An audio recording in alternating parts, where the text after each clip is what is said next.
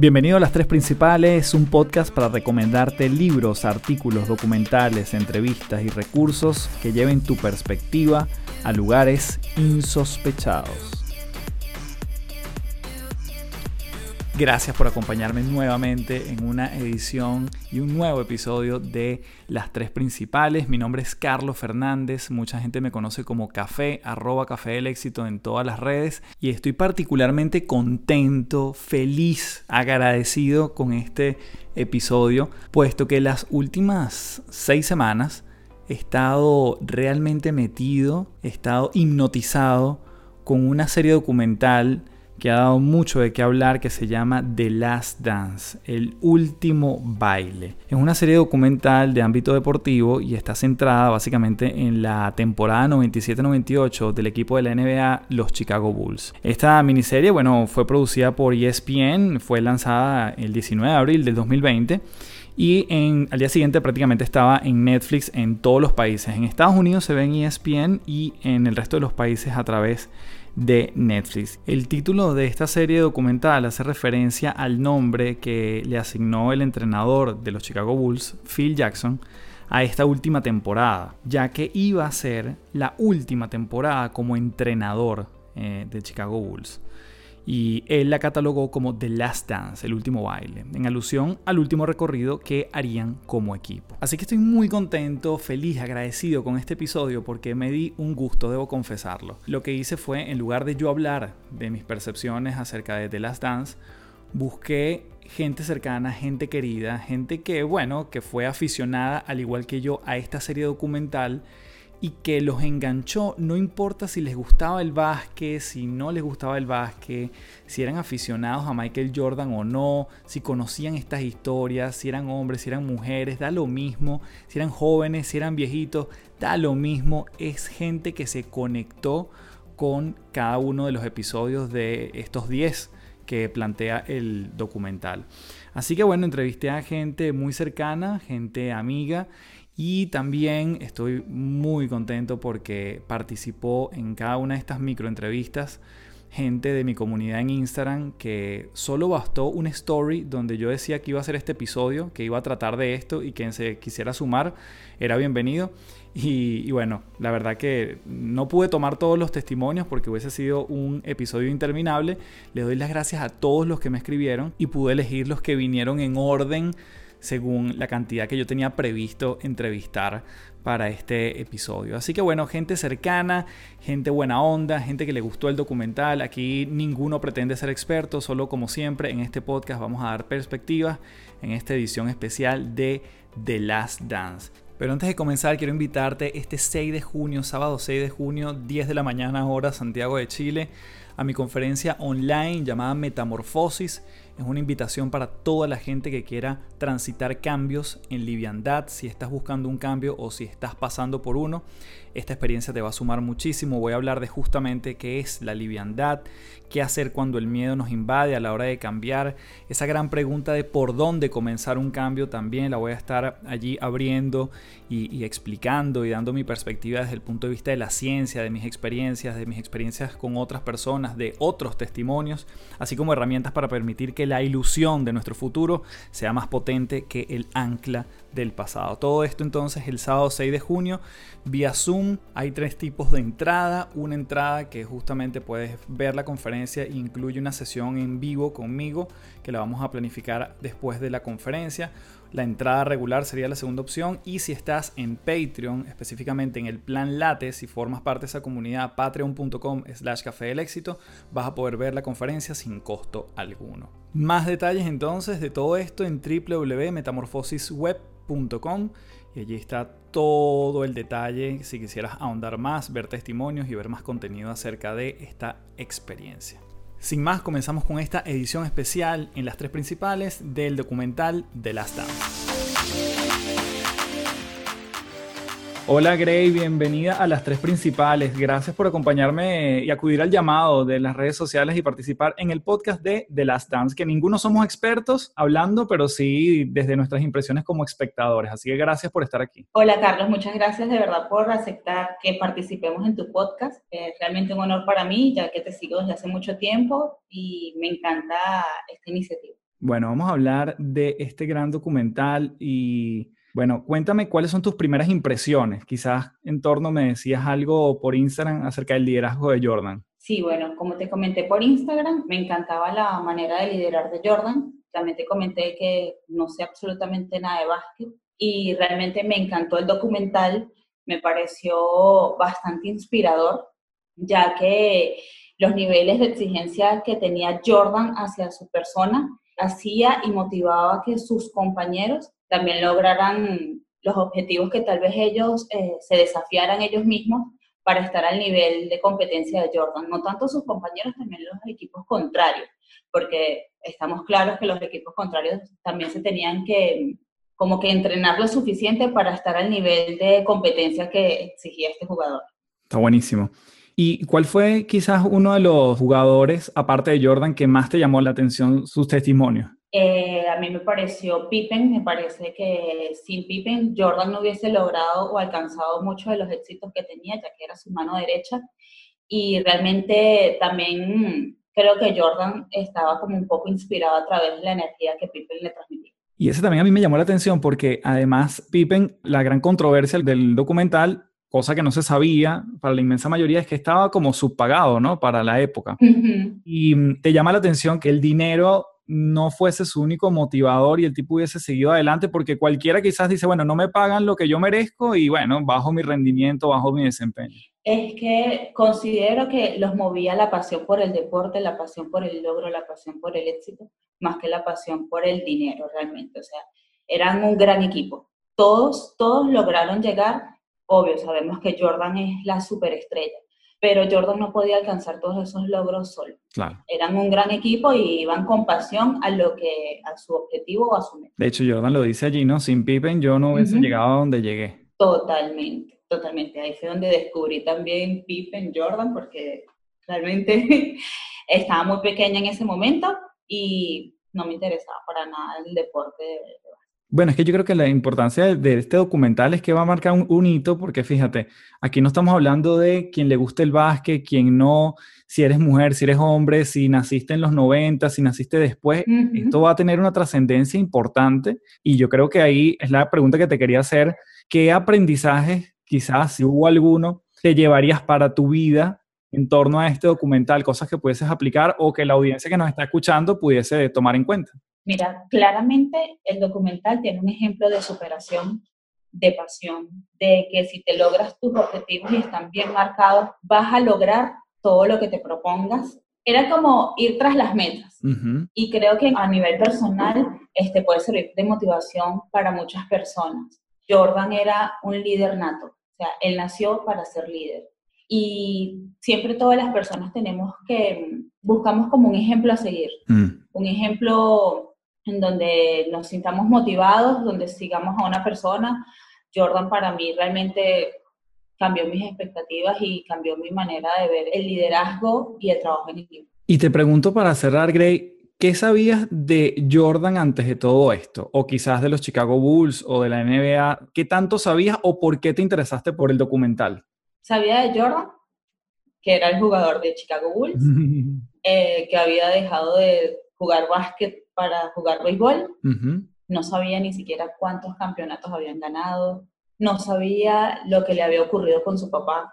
Y esto creo que realmente me hizo conocer la parte humana, mm. porque estamos acostumbrados siempre a ver al resultado, a la, a la, figura pública, y nos olvidamos del ser humano que está detrás de todo eso. Eh, por ejemplo, tal vez yo conocía los reconocimientos del equipo, más no todo el esfuerzo que cada uno de ellos puso para lograr esos reconocimientos. ¿Y qué te hizo darle play allí al control para ver la serie? ¿Te obligaron? ¿Tú te, lo escuchaste por, algún medio? no, no, fíjate que los iba viendo todos seguidos, apenas lo publicaban los veía. Y lo que me motivó es que es eso, Jordan es parte de, una, de nuestra generación. Ok. Y bueno, me entusiasmó el hecho de saber un poco más de él. Buenísimo. Gray, te doy las gracias nuevamente por estar en este podcast, edición especial de Last Dance. Y no, me encanta que hayas sido parte, que me hayas escrito y que además estemos conversando y nos estemos conociendo por aquí, por esta vía. Así que un gran abrazo y nos seguimos viendo. Un beso, Café. Muchísimas gracias. Espero estar en contacto pronto contigo. Bueno, ahora tenemos a Germania en las tres principales. Gracias, Germania, por acudir al llamado y la invitación que hicimos por Instagram. Y bueno, estamos aquí hoy conversando. Nos vas a hablar de un punto fundamental de este documental que es el papá de Michael Jordan. Cuéntanos tus percepciones al respecto. Hola Carlos, gracias por la, la iniciativa que tuviste en tu cuenta para conversar acerca de este maravilloso documental. Bueno, soy fanática de, de, los deportes, del baloncesto y especialmente de Michael Jordan y bueno, disfrutaba muchísimo verlo en sus partidos en su época.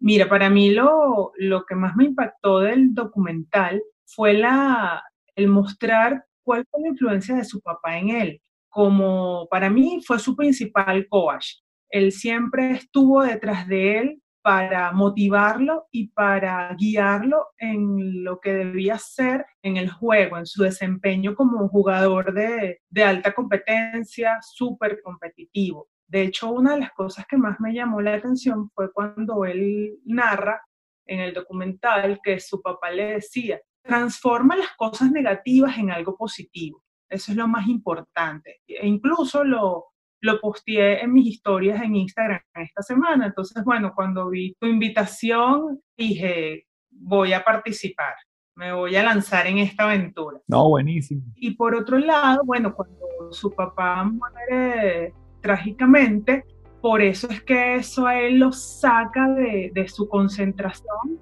y recordó que su papá también le decía, su papá siempre quiso que él jugara béisbol. Entonces creo que él se va al béisbol por homenaje, por recordar y mantener presente a su papá. Y por eso se lanzó al béisbol cuando su entrenador personal le dijo que el entrenamiento era completamente diferente al baloncesto. Cuando él regresa al baloncesto, tuvo que entrenar muchísimo más fuerte para poder estar en forma. Y lo ayuda la película Space Jam, ¿no? Entonces, está todo concatenado, está todo hilado en la historia.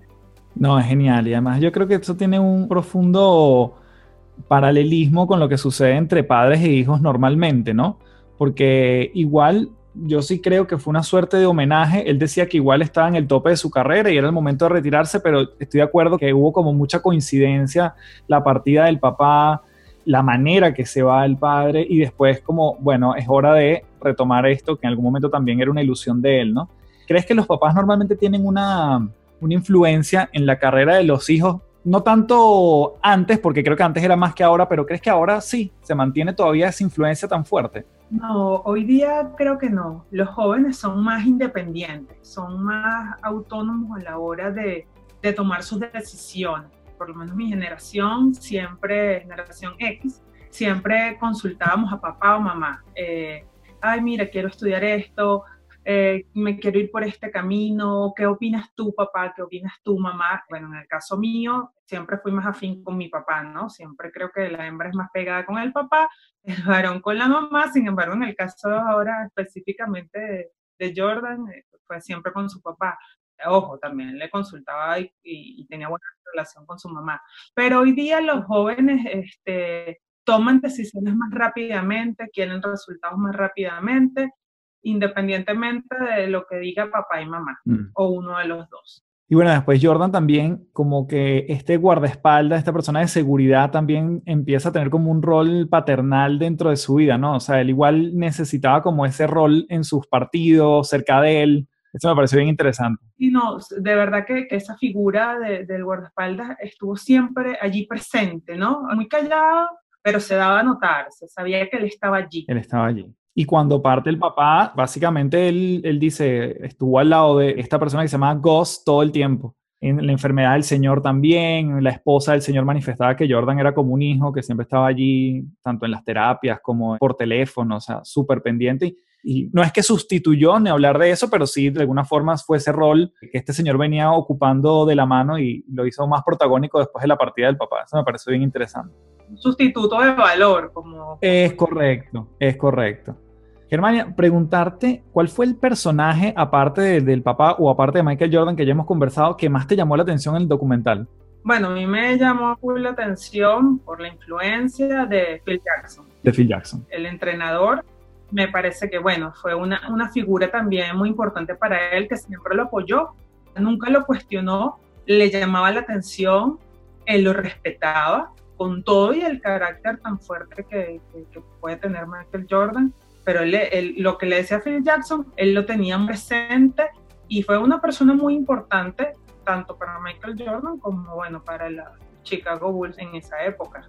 Algo con respecto a alguna parte del documental, algún testimonio que a ti te haya como, más allá de inspirado, vamos al lado contrario, como que tú digas, ay, esto no me lo esperaba, y que te haya como desilusionado de algo o de alguien, que tú hayas dicho, mm". Mm, no, realmente no, me parece que todo estaba así como que, bueno, lo que no me pareció fue, bueno, el tema de la política, que estuvo metido allí en, la, en, un momento determinado, pero fue como que muy corto, ¿no? Cuando él apoyó a uno de los candidatos, este, fue lo que hay, hay temas que, bueno, el tema de política, religión, sexualidad, a veces son temas que, que pueden causar eh, incomodidad en algunos Y de hecho Michael Jordan dice como, mira, cualquier partido político puede comprar mis zapatos, ¿no? Y ahí se sale de esto y creo que es interesante también como, hay gente que lo criticó por eso, pero hay gente que digo, está bien, él, él está para hacer su deporte. Mira, ahorita recordé, ¿sabes otra cosa que me llamó la atención que no me esperaba? Fue el tema del marketing, quién lo maneja, que es una agencia que manejaba jugadores de tenis. Mm.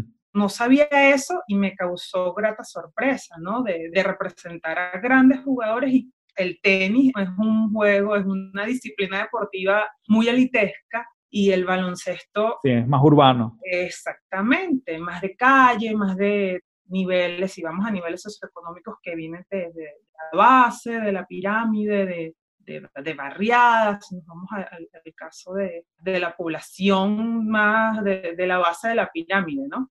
Sí. Germán, para terminar, algo que tú quisieras como tener como aprendizaje que te llevaste para ti y que quizás le podemos compartir a la audiencia. ¿Qué aprendizaje te llevas tú de todo el documental? Mira, definitivamente que debemos, cada uno como persona, buscar siempre ser mejor persona en lo que nos desenvolvamos, ser competitivos y buscar seguir creciendo, ¿no? Sin atropellar a los otros, sino buscando el lado positivo de, de los demás y trabajar fuertemente para lograr los resultados que queremos, haciendo los cambios en el camino que sean necesarios. Entonces creo que ese es el, Me encanta. aprendizaje. Hermana, te quiero dar las gracias por ser parte de este podcast. Y bueno, nada, seguimos conversando. Gracias nuevamente y, bueno, un abrazo. Tú estás en Santiago de Chile, ¿cierto? Sí, estoy en Santiago de Chile. Muy bien, estamos cerquita. Sí. bueno, un abrazo, que estés muy bien. Gracias, Carlos, un placer.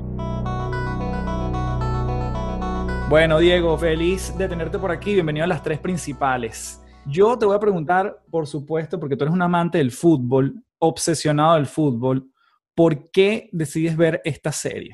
A ver, yo creo que no solo porque soy apasionado del fútbol, sino en general creo que soy un apasionado de los deportes y particularmente yo creo que lo que construyó Michael Jordan a lo largo de su carrera, yo creo que es algo que es inevitable, que a pesar de que no era necesariamente de mi época, hizo que llamara la atención y fuese una referencia y un ejemplo, no solo como deportista, sino como líder, ¿no? Entonces, por supuesto, mm, me llamó muchísimo la atención entender cómo hizo para lograr lo que lograron y cómo lo consiguió. ¿no? Yo te voy a preguntar algo que tú tienes enorme conocimiento más que yo en ese tema, porque yo de fútbol sé muy poco.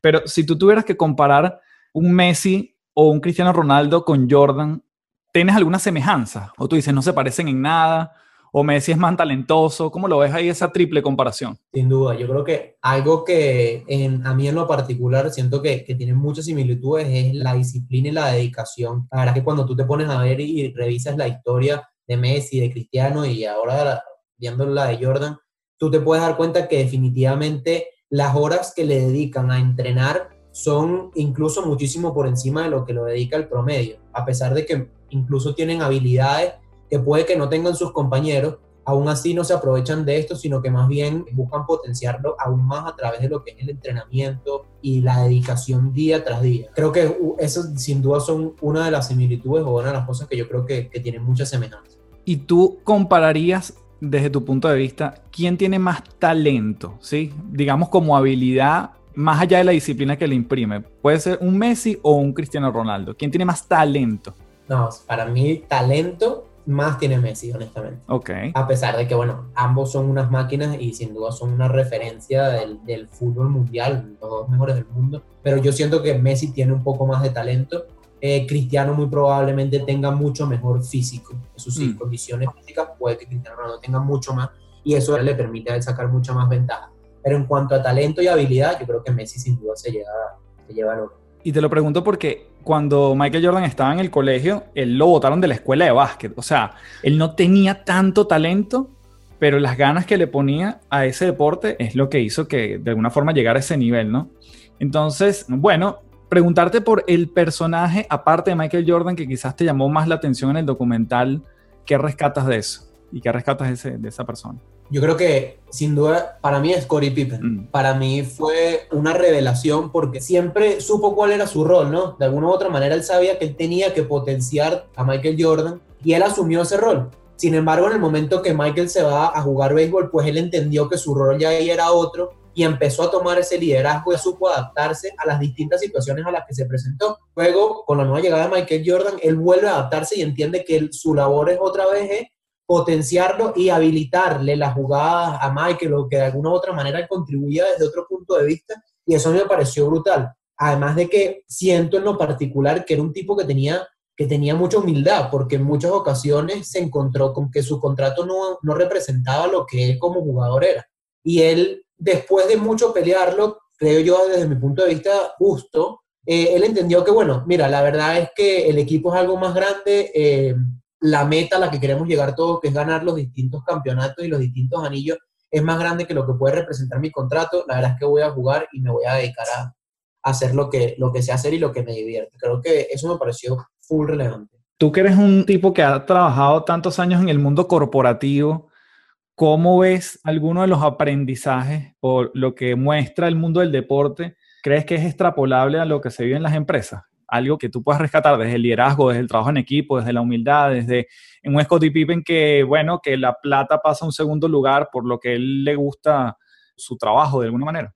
Absolutamente, absolutamente. Creo que de hecho todo eso es aplicable. Al final en la serie veíamos eh, distintos estilos de liderazgo. Vimos un estilo de liderazgo, un Michael Jordan muy exigente consigo mismo y con su equipo, incluso en la forma en la que decía las cosas, pero era una persona que estaba muy enfocado al resultado, ¿no? Y es algo que en las corporaciones se persigue, pero a su vez veíamos en su momento cuando, cuando Jordan se va a jugar béisbol, cómo Scottie Pippen asumió un liderazgo totalmente distinto. Era un, un liderazgo que era como mucho más conciliador, te permitía hablar, a lo mejor escuchaba un poco más las, las opiniones del grupo, mantenía el, el, estado de ánimo como mucho más calmado, mucho más estable, y yo creo que a lo largo de eso pasa mucho en las organizaciones, ¿no? Vienen y van líderes que tienen distintos estilos de liderazgo, valga la redundancia, y el equipo de alguna u otra manera también se adapta a que eso ocurra. Más allá de, por supuesto, un trabajo en equipo donde cada uno tenía un rol y sabía qué debía hacer, o sea, un Rodman sabía que tenía que defender particularmente, él no se ponía a que yo voy a ir, la quiero clavado, quiero hacer 30 puntos en un partido. No, él estaba claro que su rol era defender y muy probablemente eso pasa en las organizaciones. O sea, mi rol probablemente hoy es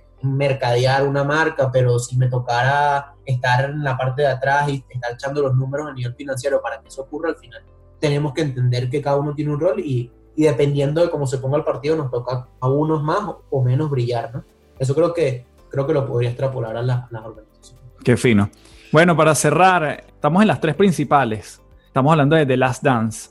¿Tienes alguna, algunas recomendaciones? De hecho, si puedes tener tres de otras películas, otros documentales, otros libros que tú le pudieses recomendar a la gente que le gustan estos temas. Aquí te agarré fuera de base, pero no pasa nada. No, no, no. Eh, actualmente me encuentro viendo ahorita uno que se llama Match Day, que es del Barcelona. Son ocho capítulos que hablan un poquito de la temporada 2018-2019 con Valverde.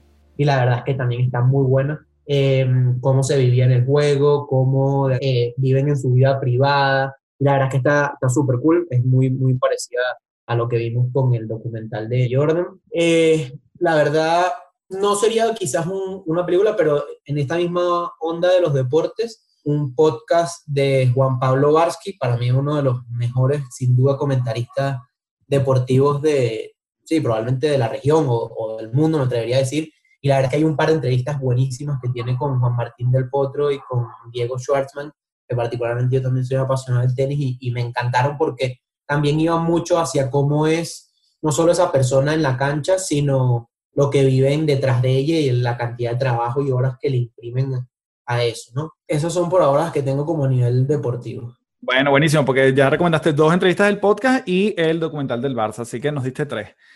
Bueno, Diego, un enorme abrazo, brother. Gracias por participar en este podcast, edición especial de las Dance. Y nada, creo que tu visión es bien particular, sobre todo porque está vinculada al mundo organizacional y, y eso lo valoro un montón y esperamos que la gente que lo escuche también. Así que un abrazo y te quiero. Muchísimas gracias, un honor para mí. También te quiero, un abrazo. Bueno, George, bienvenido a las tres principales. Te doy muchas gracias por estar aquí y vamos a hablar de un tema que es clave en el documental, que tiene que ver con la apuesta de Nike a Jordan. Y a su vez yo creo que también la apuesta de Jordan a Nike, porque él era como más pro Adidas, ¿no? Ahí cuéntanos cómo fue tu perspectiva. Gracias, gracias Café por, por recibirme, por escuchar un poco mis comentarios. Pues sí, efectivamente, la apuesta de Nike a Jordan fue uno de los temas que más me impactó dentro, de, digamos, el documental y cómo se desarrolló todo. Como tú lo dices, pues Jordan estaba un poco más inclinado, inclinado a Adidas, era como la marca que más le llamaba la atención. Sin embargo, la marca del momento en la NBA era Converse, pero Converse ya tenía a, digamos, a todas las estrellas firmadas y, creo que en ese momento la gente Jordan forma un rol digamos, primordial en esa, parte en esa decisión, que es que si te vas por Converse vas a ser uno más. En este momento, recién salido de la, del college, no vas a poder estar por delante de Bird, por delante de, de Magic Johnson, eso te lo vas a tener que ganar a pulso, pues obviamente como lo hizo en los años siguientes. Y Adidas en ese momento estaba pasando por un tema de, de, reestructuración, liderazgo, temas de manufactura y no se podían comprometer con Michael Jordan en entregarle un contrato, digamos, tan sustancioso como lo hizo Nike en su momento, ni diseñarle un zapato puntualmente para Jordan. Entonces, pues, esos temas, junto con un poco también la presión de los padres, decantó a que la selección, digamos, del sponsor y del fabricante de zapatos fuese Nike, pues, digamos, con todo lo que muestra en el documental y todas las todas las cifras récord que se obtuvieron. Yo estuve investigando un poco, ellos hablan de que en el contrato, mientras, la, mientras se estuvo dando la negociación, Jordan seguía todavía, digamos, interesado en Adidas y cuando Nike le hace el ofrecimiento a Jordan, Jordan le dice, bueno, muchas gracias, pero yo necesito revisar esto con Adidas a ver si ellos me pueden ofrecer algo similar. Y eso al final nunca, no, pues Adidas no puede igualar la oferta y cuando Jordan se vuelve a sentar en la mesa, eh, Nike le dice, ok, ya tú fuiste, consultaste, no te igualaron la oferta, entonces nosotros vamos a poner unas cláusulas adicionales en el contrato, donde las cláusulas eran, vas a tener que ser novato del año en 1984, vas a tener que jugar en el, en el juego de las estrellas y vas a tener que acumular 20 puntos por partido en promedio y necesitamos tener en los próximos tres años ventas de 4 millones de dólares en los zapatos. No te puedo creer, yo no sabía eso. Batió todo tipo de récord, 28 puntos por partido, eh, solamente en su primer año, obviamente fue novato del, del, año y las ventas estuvieron aproximadamente 130 millones de dólares solo en 1984. O sea, el tema fue, fue brutal, digamos, el rendimiento que tuvo Jordan y, y, fuera de todo pronóstico, tanto por el lado de Nike como por el lado del, de la gente. Ese, ese contrato se firmó por 500 mil dólares durante, durante los tres primeros años, si mal no estoy. Cifra récord de cualquier deportista. Qué bueno esos datos, porque eso no parece explícito en el documental. Y yo creo que, a ver, Michael Jordan estaba muy seguro de sí mismo. Sin embargo, la apuesta de Nike es en lo que todo el mundo le decía, ¿cómo vas a poner toda esa plata en un novato que básicamente no ha demostrado hasta ahora nada? Eh, sí, parece a alguien con potencial, pero también se había visto hasta entonces que había mucha gente que elegidos de primero en los drafts no terminaban rendiendo lo que, lo que, se, lo que se esperaba, ¿no? Y no rendían, claro. Ahora, voy a conectar con algo, tú que eres un tipo de negocio. Imagínate que esto es lo mismo, porque ellos, Nike está reclutando un talento, básicamente. Sí. Eh, hay una plata puesta en ellos, o en esta persona, en este caso Michael Jordan, ¿Cómo crees tú que esto igual aplica en una organización cuando quizás viene alguien que tú dices, esta persona me puede rendir mucho, puede ser un gran talento, es un tipo con mucha experiencia, pongo plata sobre la mesa y cómo gestionas eso? ¿Cómo, cómo manejas incluso la expectativa? ¿Qué pasa si el tipo cumple, si no cumple? ¿Cómo lo ves tú desde, desde lo que te ha tocado reclutar? Claro, pues mira, lo, lo primero que rescato de esto fue el ojo, o el ojo y digamos ese, esa capacidad de ver el talento digamos, que tenían frente a ellos, pero que como tú bien lo acabas de mencionar ahorita, no había demostrado todavía, digamos, para el trabajo o para la empresa la que iba a ser contratado, ¿no? Entonces, esa parte del proceso de selección, esa, esa capacidad de leer a la gente, de, digamos, detectar al talento, pues algo definitivamente que hay que trabajar, hay que desarrollar muchísimo las probabilidades de, de equivocarte eh, o de acertar, pues digamos, creo que es una moneda al aire, en este caso le fue súper bien, Creo que el caso de Jordan obviamente es, excepcional. Realmente el hombre batió todos los récords en todo momento. No era, no era que necesitaba un coaching permanente, al menos por parte de Nike. No creo que así, así lo fuera. Eh, cosa que es distinto cuando realmente contratas a un talento para tu organización, ¿no? Lo lógico es que estés, estés con él, acompañándolo, mucho seguimiento, tener, digamos, todos los indicadores siempre al día para asegurar que estás viendo la gestión, digamos, de ese, de ese talento y, y asegurar que está cumpliendo, digamos, los objetivos para los cuales lo contrataste. Sí, realmente lo, lo, vería por ahí, Carlos. O sea, mucho seguimiento, mucho acompañamiento, darle mucha libertad. O sea, si realmente es un, un, un, talento excepcional por el cual estás, digamos, dedicando recursos importantes de la compañía, pues obviamente no puedes estar en un tema de microgerenciamiento, sino realmente darle libertad, dejar que él pueda explotar, digamos, toda su creatividad y realmente aportar a la organización. ¿okay? Y casualmente, pues creo que esto también es súper súper interesante el documental, te despierta interés y curiosidad para investigar de los temas realmente que te apasionan del documental, ¿no? Entonces estuve investigando un poco más y hoy por hoy Air Jordan representa el 13% de las ventas de Nike. Es altísimo. Nike en 2019 vendió 24.2 billones de dólares. O sea, estamos hablando que solo la marca de Jordan está vendiendo 3 billones de dólares en 2019 y en unas declaraciones que dio el CEO recientemente, está, bueno, obviamente pre-COVID, ellos estaban reportando que ya la marca Air Jordan está reportando un billón de dólares por cuarto sea, el aporte de Jordan y de su marca a Nike, al crecimiento de Nike y en general al crecimiento de toda la industria, digamos, de, de ropa deportiva ha sido brutal. Y yo creo que después de este documental se, habrán disparado más las veces. O sea, yo tengo en grupos de amigos y en los que estoy contigo, o sea, por ejemplo, hay uno en nuestro grupo que se compró unos Air Jordan. Claro para jugar básquet en la esquina de su casa, con todo esto. y tengo otro grupo donde también los está esperando y se los compro. O sea, realmente en grupos que comparten intereses similares, si ya yo tengo por lo menos una persona que cada uno compró un artículo, no me imagino lo que puede ser esto a nivel mundial, lo que está pasando con la marca, incluso con esta contingencia. Claro, claro, claro, claro. No, y, fíjate que eso es un tema también, eso también es un tema que mencionan en el documental, y es la manera como Nike, digamos de manera muy inteligente en su momento, busca apalancarse con Jordan y con distintos, digamos, actores relevantes eh, durante la época para potenciar, digamos, la marca y no solo convertirla, digamos, en, en un zapato atlético para las personas que entrenan básquet, sino un tema de fashion, un tema de moda, un tema de, tema cultural. de marcar una tendencia cultural, correcto.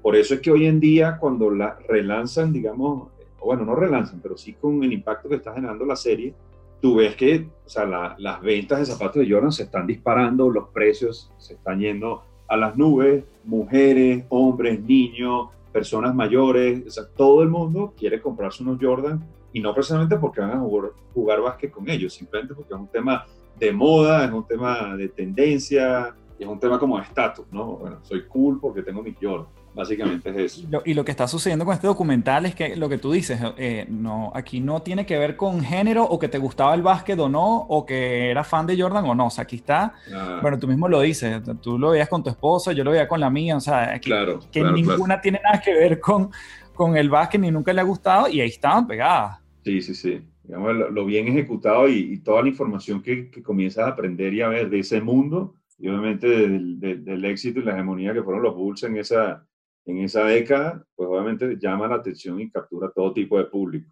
Mira, algo que no, no sabía tampoco, que pues obviamente se despertó de todo este tema, es que, ¿sabes que Las ventas de Air Jordan en el primer año se disparan cuando Jordan, pues obviamente desempeña, comienza a desempeñar su máximo nivel en la NBA, pero el siguiente año, en el 1985, él se lesiona. Si recuerdas que él se lesiona, se fractura el pie. Entonces, obviamente, las, las ventas caen de manera de manera importante. Y leyendo un poco más sobre el tema, Jordan en cierta forma, él guardaba algo de rencor que su lesión podía haber venido producto del diseño y de los zapatos que utilizó en ese juego. Entonces, en 1988, cuando el contrato ya se estaba por terminar, Jordan no quería renovar con Nike, precisamente por ese tema. Tema súper, súper delicado que realmente, me imagino, poca gente conoce. Y ahí James Jordan, el papá de Jordan, pues que siempre fue una, una figura que lo acompañó y obviamente lo aconsejaba. No derecha. Lo aconsejaba. Él jugó un rol fundamental en que él volviera a firmar con Nike. Y obviamente el CEO de ese momento, junto con los diseñadores, realmente hicieron un esfuerzo bien elevado para convencer a Jordan de que volviera a firmar con, de que volvieran a firmar con Nike. Y ya después de eso, pues conocemos todo el éxito que ha tenido la marca. Pero eso tiene mucho sentido, a pesar de que no apareció en el documental, lo que tú comentas, cuando él más adelante, como en una suerte de aniversario, en un juego se prueba sus primeros zapatos y termina con los pies ensangrentados, literalmente. Claro, claro. Y dice, tengo los pies destrozados. Y también ahí yo pensé, yo dije, qué impresionante, no solo que la evolución de la tecnología del zapato, sino que la evolución del deporte o del cuerpo en sí mismo, donde hace una década te servían unos zapatos y eran perfectos y hoy en día te hacen mal, ¿no? Este, claro, claro, una combinación de muchas cosas. Pero está genial eso de, pensárselo dos veces antes de renovar porque prácticamente me hiciste daño antes. Incluso Alan, y eso sí se ve ya a nivel, a nivel de, de otros deportes, como los diseñadores de los zapatos, realmente buscan mucho el feedback y el aporte que pueda tener el atleta. Entonces, eso lo mencionan en, en, algunas partes donde Jordan realmente se sentaba con el equipo de diseño de zapatos de Nike y le decía, yo necesito que aquí tener más soporte, que esta parte sea más suave, más blanda, etc. Porque obviamente es una persona que, pues, que lleva al límite y necesita llevar al límite, digamos, su cuerpo y su indumentaria y el aporte obviamente contribuye muchísimo al equipo de diseño de, de, de Nike en este caso, ¿no? Y ahí es donde se ve como las dos vías, ¿no? O sea, tú dices, bueno, Nike trabaja para Jordan o Jordan trabaja para Nike. Jordan, claro, claro, claro. No, es una, una relación ahí gana-gana total. ¿Okay? Está bueno. Bueno, brother, darte las gracias por todo el research que hiciste para este pedacito, que nos diste más de lo que dice el documental acerca de la apuesta de Nike con Jordan. Y bueno, nada, seguimos conversando. Nuevamente, gracias por estar en las tres principales y te mando un fuerte abrazo de aquí a Bogotá. Claro que sí, Café. Lo mismo para ti. Gran abrazo y seguimos en contacto. Muchas gracias por, por recibirme.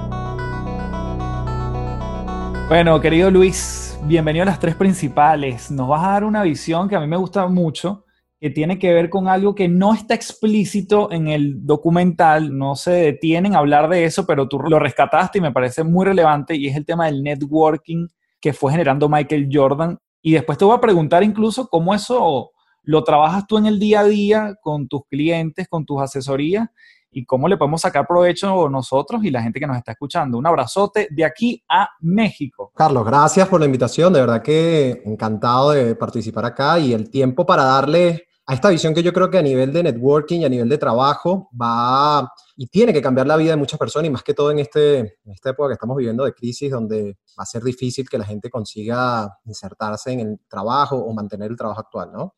Buenísimo. Cuéntanos allí esa perspectiva de, Michael Jordan que tú me comentabas, de cómo fue generando esas redes de contacto, esa cara visible que muchas veces se veían en una entrevista y bueno, también la contraparte con sus compañeros, ¿no? Sí, una de las cosas que uno ve de Jordan y al ver el documental te lo muestra bastante claro es cómo a través de un liderazgo y se puede decir hasta carismático de cómo él sabía manejarse dentro de la cancha y afuera de la cancha, para poder generar ese equipo que lo llevó a, lograr todo lo que hizo es básicamente su capacidad de formar redes de trabajo y redes, ¿no? Al final este término lo estamos usando mucho hoy porque, mm, más en el campo del mundo laboral, porque es la manera de construir conexiones interpersonales que le pueda sacar provecho a nivel laboral. Pero Jordan a nivel deportivo también lo hizo. Cuando tú formas un equipo de trabajo como lo hizo él, donde puedes comenzar a balancear y comenzar a entender cómo cada uno dentro de sus habilidades o debilidades puede dar el máximo potencial de sí, a veces de una manera que te puede hasta, hasta poner en duda o evaluar o cuestionar, es lo más importante para poder lograr un futuro. Fíjate que Jordan logró y tenía muchas perspectivas durante su vida. Se nota que, y me lo puse a leer un poco también preparándome para este podcast contigo, Carlos. Cuando te pones a ver un poco lo que ha hecho Jordan, ha tenido varias visiones durante su vida y una de las cosas que ha logrado él es formar gente que lo admiraba y eso ayuda muchísimo porque cuando tienes que dar algún otro paso, si la gente te conoce y que eres capaz de dar, pues te van a abrir muchísimas, muchísimas puertas. Y es lo que yo rescato de este documental, como Jordan, por ejemplo, pudo entrar en unas ligas, aunque sean menores, de los White Sox, sin ser un deportiva nativo, ¿no? Entonces imagínate, yo, yo sí soy deportista joven, que he estado toda mi vida de los cinco años jugando béisbol, veo que meten a alguien en el equipo y que además es titular, más allá de todo lo que Jordan implica a nivel de valor y cómo subió y llevó gente y llenaba ahora los estadios de béisbol porque nada más iba a estar jugando, más allá de eso, eso no lo hubiese logrado o no hubiese mantenido el ritmo si no, si no hubiese tenido también algo o alguien que lo auspiciara, ¿no? Hasta en el documental, y corrígeme, ahí decían no me acuerdo, alguien decía que si él hubiese continuado jugando, él podía llegar hasta las ligas mayores, ¿no? Alguien lo dijo en algún momento, sí, una de las personas que formaba parte de sus entrenadores en el béisbol afirma eso, ¿no? Y yo creo que lo que tú dices tiene que ver con el efecto halo que él traía como basquetbolista, le impacta en el béisbol. Y bueno, entendiendo que, después claramente se dio cuenta que esto es otro deporte, es otra preparación física. Tal cual, y tuvo que cambiar. Pero si lo pones a ver un poco de vista eh, del otro lado de la acera, tú puedes decir, otro deportista igual de famoso que él, pero que no hubiese tenido ese carisma o ese networking, hubiese podido entrar, vamos a llamar, en el hockey, en otro deporte. Y yo creería, me atrevería a decir que no, porque Jordan, más allá de ser el dios y la majestad en todo, era una persona que mediáticamente sabía cómo bandear tanto la presión de los medios como el equipo y cómo presionar hasta los directivos para, para que se hiciese lo que él quería, hasta llevar al equipo y sacar todo lo que quiso, ¿no? Todo lo que quería del equipo. Ajá, cuando tú dices que un Jordan puede ir al hockey o yo me traslado a otro deportista, a ver si hacemos el paralelismo.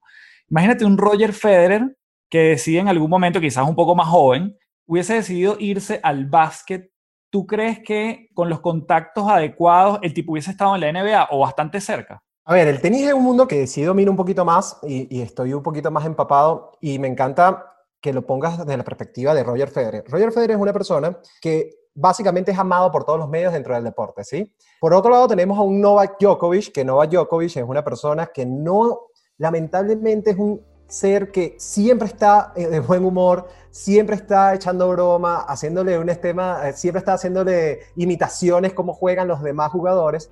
Tiene 17 torneos de Grand Slam, cuenta con 5 ATPs encima, o sea, es un crack de los demonios, pero no genera el mismo impacto en la sociedad ni genera esa atracción que genera lamentablemente, por ejemplo, un Roger Federer. Por lo cual, sí, o sea, yo, yo lo que trato de ver y rescatar con la, el serie y la documental de Jordan es que la historia se repite, ¿no? Cuando tú ves a alguien que sabe combinar alguna habilidad, que eso es, potentísimo, ¿no? Yo aquí estaba buscando un poco todos los logros de Jordan, seis veces campeón de la NBA, cinco MVP en series de temporada y seis MVP en finales, tres MVP All Star, dos veces campeón del concurso de clavadas, miembro del Salón de la Fama, tiene medalla de oro, o sea, o sea, habilidades tiene y un repertorio para ponerlo en la mesa, pero además lo combina con, no sé si una humildad o una capacidad de sentir a la gente como un personaje cercano, que él puede hacer otras cosas, que él está dispuesto y que su capacidad y su disciplina y su manera de,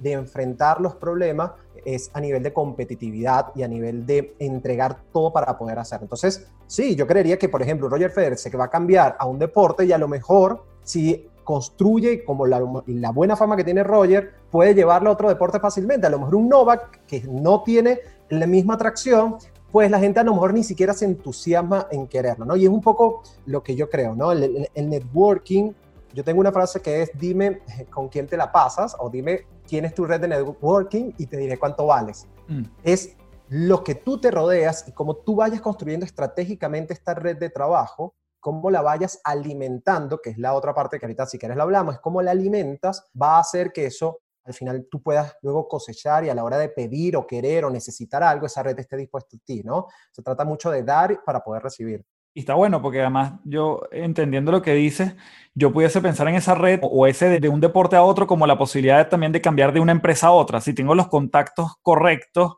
o la gente adecuada, quizás pasar de un empleo a otro, me quede sin trabajo o lo esté buscando suele ser más fácil, ¿no? Es eso, es tal cual eso, ¿no? Y una de las cosas que a mí, yo siempre invito a las personas, y, en Jordan lo vemos, ¿no? Para, para seguir hilando con, Jordan, es lo que se llama el, el, side career. Son todas las carreras que tú puedes ir haciendo aparte de lo que tú haces hoy. Si tú hoy estás en un deporte o haciendo una actividad, un trabajo, tú siempre puedes tener un hobby, algo que te guste, algo que te apasione, en el cual tú vayas consiguiendo construir desde una red de personas que conozcan que sabes lo que estás haciendo y por eso siempre es importante decir y comentar lo que estamos haciendo.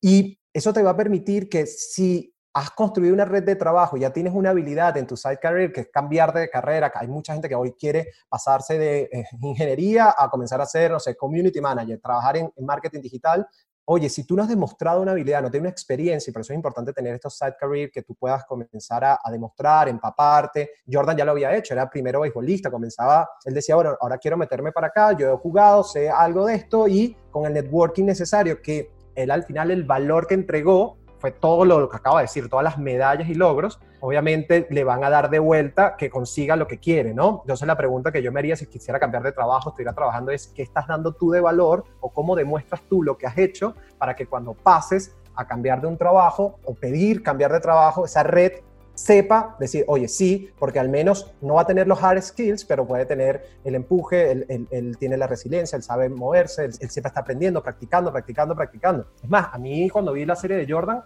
me gustó mucho cuando él decía, cuando decía que era, él seguía con la misma filosofía de este concepto de Malcolm Gladwell de las 10.000 horas, ¿no? Que, lo descubrió al, verlo a él y a otras eh, celebridades, que era se quedaba, era el que se quedaba al final de los entrenamientos de béisbol a seguir practicando. Él era el que después de los partidos se quedaba practicando. Eso habla de que cuando él quiere meterse en algo, pues ahí va a estar, ¿no? Y en networking lo ha construido, otra vez también eh, averigüé, él compró, no sé si sabía, un autobús para el autobús con que se movía la, liga esta de, de, tercera división de los White Sox, que era una basura, era súper malo, y él compró un autobús de su dinero para que se movieran bien. Entonces estás generando, generando networking, estás generando, estás dando valor, no solo con lo que tú eres, con todo el aura o el efecto halo, sino también en que te preocupa la gente, entregas. Él jugaba muchísimo con su equipo de trabajo, a lo mejor también, que era el equipo de béisbol, ¿no? Él decía que era también para liberar todo lo que tenía con lo que había pasado con el papá, pero se, se, apalancó muchísimo en, en, el equipo, ¿no? Y eso es lo que te digo, ¿no? Forma un equipo, ten set career y, bueno, Jordan hasta se puso a cantar, ¿no? Entonces, eventualmente eh, pudo haber sido cantante si se lo hubiese propuesto.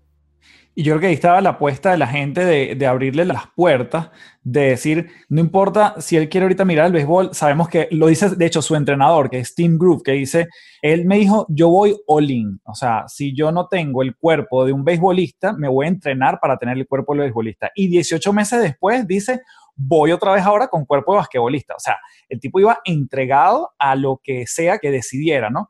Pero tiene que ver justamente con, o sea, creo que la, esas habilidades que quizás le faltan, como tú decías, del básquet al béisbol, la gente que lo puso ahí dice, este tipo lo está dispuesto a desarrollarlas. Y de hecho, bueno, en el documental evidencian que el tipo mejoró muchísimo y ahí es donde alguien dice, bueno, si hubiese seguido así, quizás hubiese llegado a grandes ligas. Sí, y a ver, cuando yo siempre he pensado, y, y es algo que, que, comunico muchísimo, es que cuando tú vas a buscar un trabajo, quieres emprender algo, tienes que tener cuatro grandes aristas, ¿no? Se ve mucho más cuando vas a buscar trabajo porque es lo que buscamos, pero cuando eres emprendedor y tienes que salir a buscar, no sé, rondas de financiación y tienes que buscar dinero, es decir, que gente cree en ti, es básicamente buscar un empleo, es que alguien te dé su dinero cambio de algo, ¿no? Que es más dinero adelante o una apuesta en que tú le vas a dar más dinero adelante.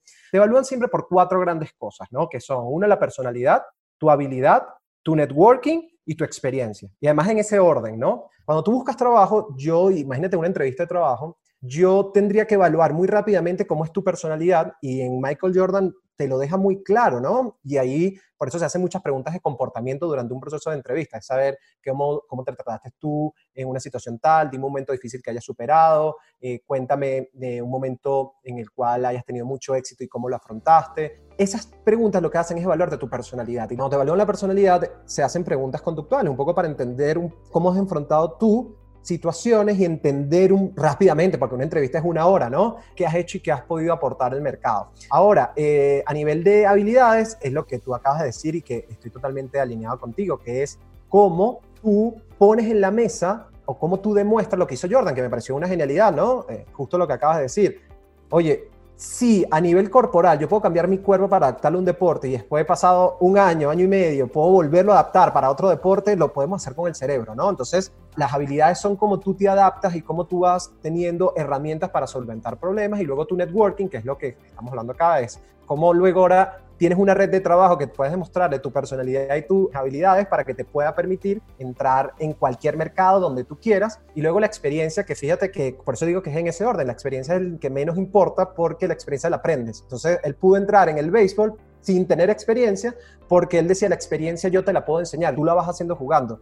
Mucha gente cree que no puede hacer esto que hizo Jordan y a veces nos menospreciamos, me gustaría mencionar esto solo rápidamente, es nos menospreciamos en que no podamos hacer esta side career o cambiar de carrera o hacer algo como Jordan, porque yo no nací en el béisbol, yo no nací en el, en el básquet, yo no nací cantante, yo no nací en cualquier otro deporte, no tengo la experiencia. Y fíjate que si soy coherente con lo que te acabo de decir, eh, dentro de mi escalera de prioridad, es la última, loco. Tú tienes primero que demostrar tu personalidad, decir, coño, o sea, yo puedo hacer las cosas que quiero hacer, yo quiero, yo puedo demostrar resiliencia, empuje, el olín, o sea, yo puedo entrar a todo, yo tengo las habilidades y si no las aprendo, y luego tu networking que pueda llevarte a mover. Entrar solo en un mercado sin nadie es casi imposible, ¿no? O sea, yo creería que, por ejemplo, Jordan jamás hubiese podido entrar en una liga de cricket en en otro país porque no conocía a nadie.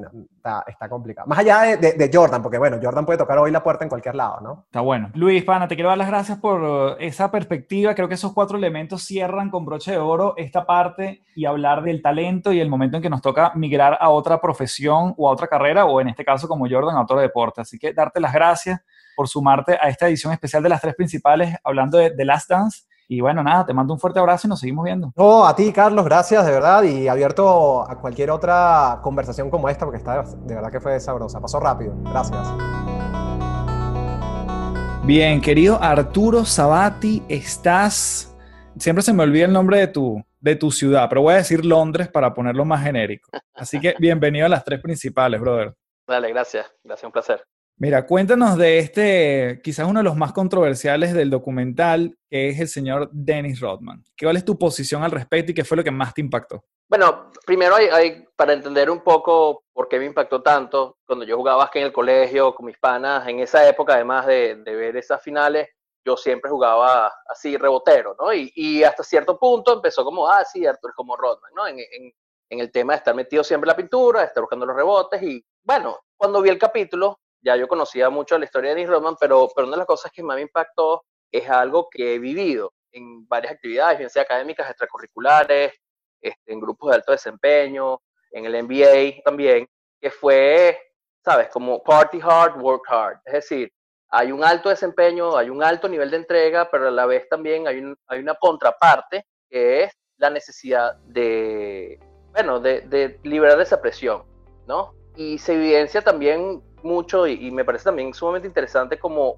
el manejo de personas claves que de verdad tienen un alto desempeño y que el manejo de esas personas no necesariamente es igual al de otras personas. Mm. Es decir, tú siempre tienes en un equipo un grupo de personas y en posiciones de liderazgo y yo he sido delegado en jefe en una organización de las Naciones Unidas, tú como vas viendo los perfiles y determinas qué necesita cada persona y y hay gente que es como más dispuesta a asumir roles de liderazgo, hay gente que es más callada, pero en la medida que la vas conociendo y le das responsabilidad, te das cuenta que, oye, es una persona que puede asumir un rol más grande. Y eso me impactó mucho porque es cómo manejar esos personajes claves como Dennis Rodman, que creo que podemos estar de acuerdo, tenía casi que una personalidad mediática cuando eso no existía en la liga. Mm. ¿no? O sea, existía cómo no, las rivalidades, si existían como las rivalidades en las marcas, bien sean reales o no, pero no había como esa, él estaba como Madonna y, en el efecto tiene una relación con Madonna, una persona que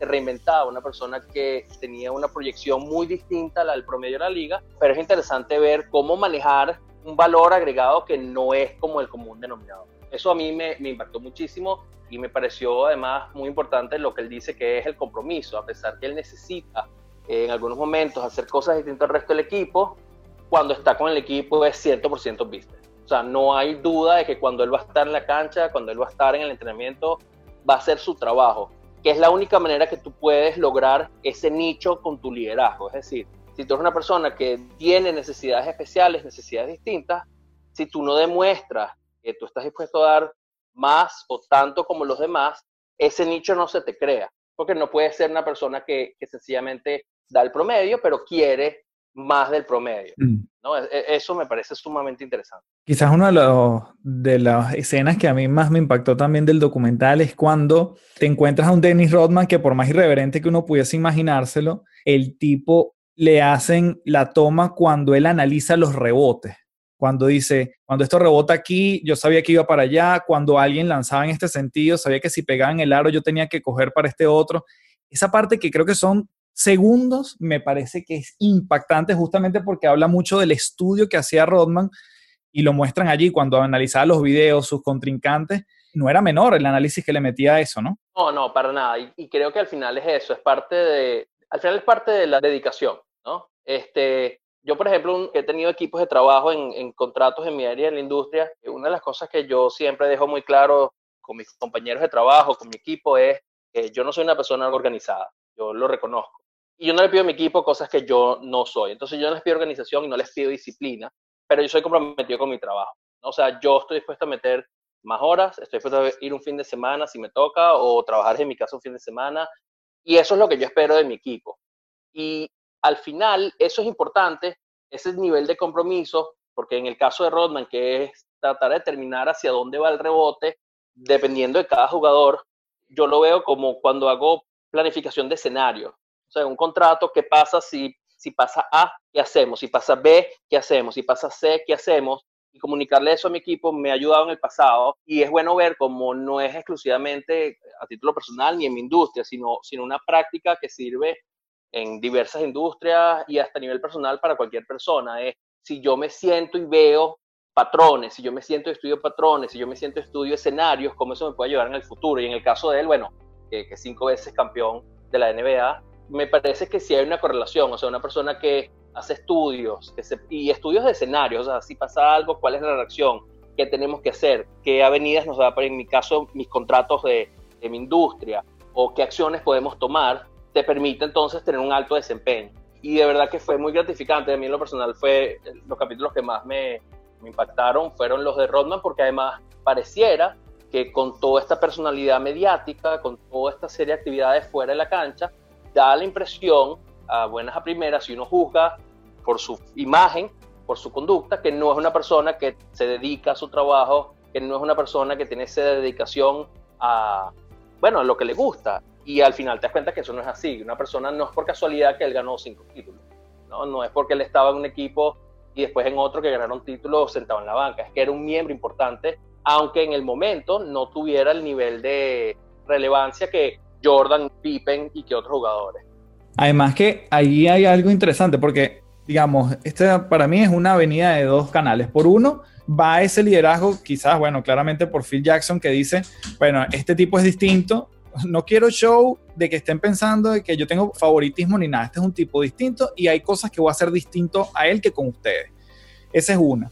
Pero después está cómo se puede sentir este, vamos a llamarlo este outlier, que es Dennis Rodman, dentro de un equipo que, bueno, tiene un estándar y tiene una curva normal y él está para los extremos. Te pregunto a ti, que además te conozco desde hace tantos años, que sé que muchas veces es como, coño, yo tengo una personalidad, yo tengo una manera de liderar, yo tengo una manera de comportarme que no está en el grueso de la curva de Gauss. Entonces, ¿cómo tú crees que te ha servido ese tipo de personalidad, igualmente para encajar en corporaciones, en organizaciones, en algunos estándares, pues, teniendo una personalidad que muchas veces va para los extremos?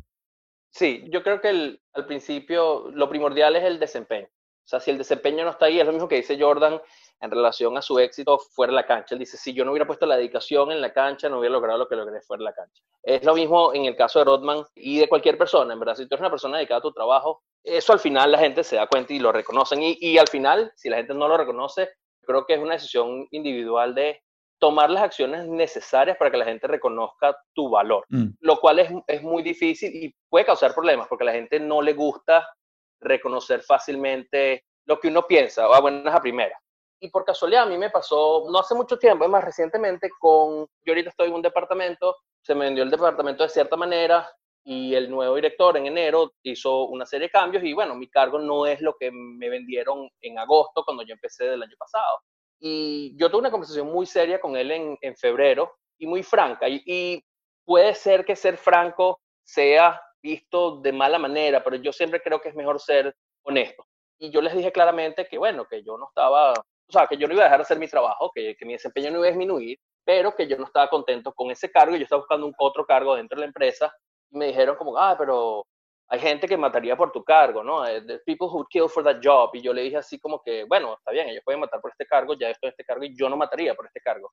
Y creo que es importante, de una manera no confrontacional, defender tu punto de vista, siempre. Y lo que me ha pasado con gente que ha estado en posiciones de, liderazgo alto, de alto desempeño, gerentes generales, directores de, corporaciones en Venezuela y, y ahorita en Inglaterra, hay un nivel en el cual la gente reconoce y no se toma como una afrenta lo que tú le estás diciendo, siempre y cuando sepas elegir el tono y el mensaje adecuado, pero que seas honesto. Y cuando yo les dije a, mi jefe y, a otro director que estaba también en la reunión, yo les dije, bueno, yo no mataría por este cargo. Pues el otro director que tiene un poco más de, autoridad me dijo, bueno, eso es válido. Tener yo le dije, yo tengo ambición, ¿no? Yo tengo una imagen, una visión de qué es lo que yo quiero a futuro y siento que este camino no es y me dijo, eso es perfectamente válido, tener ambición es válido.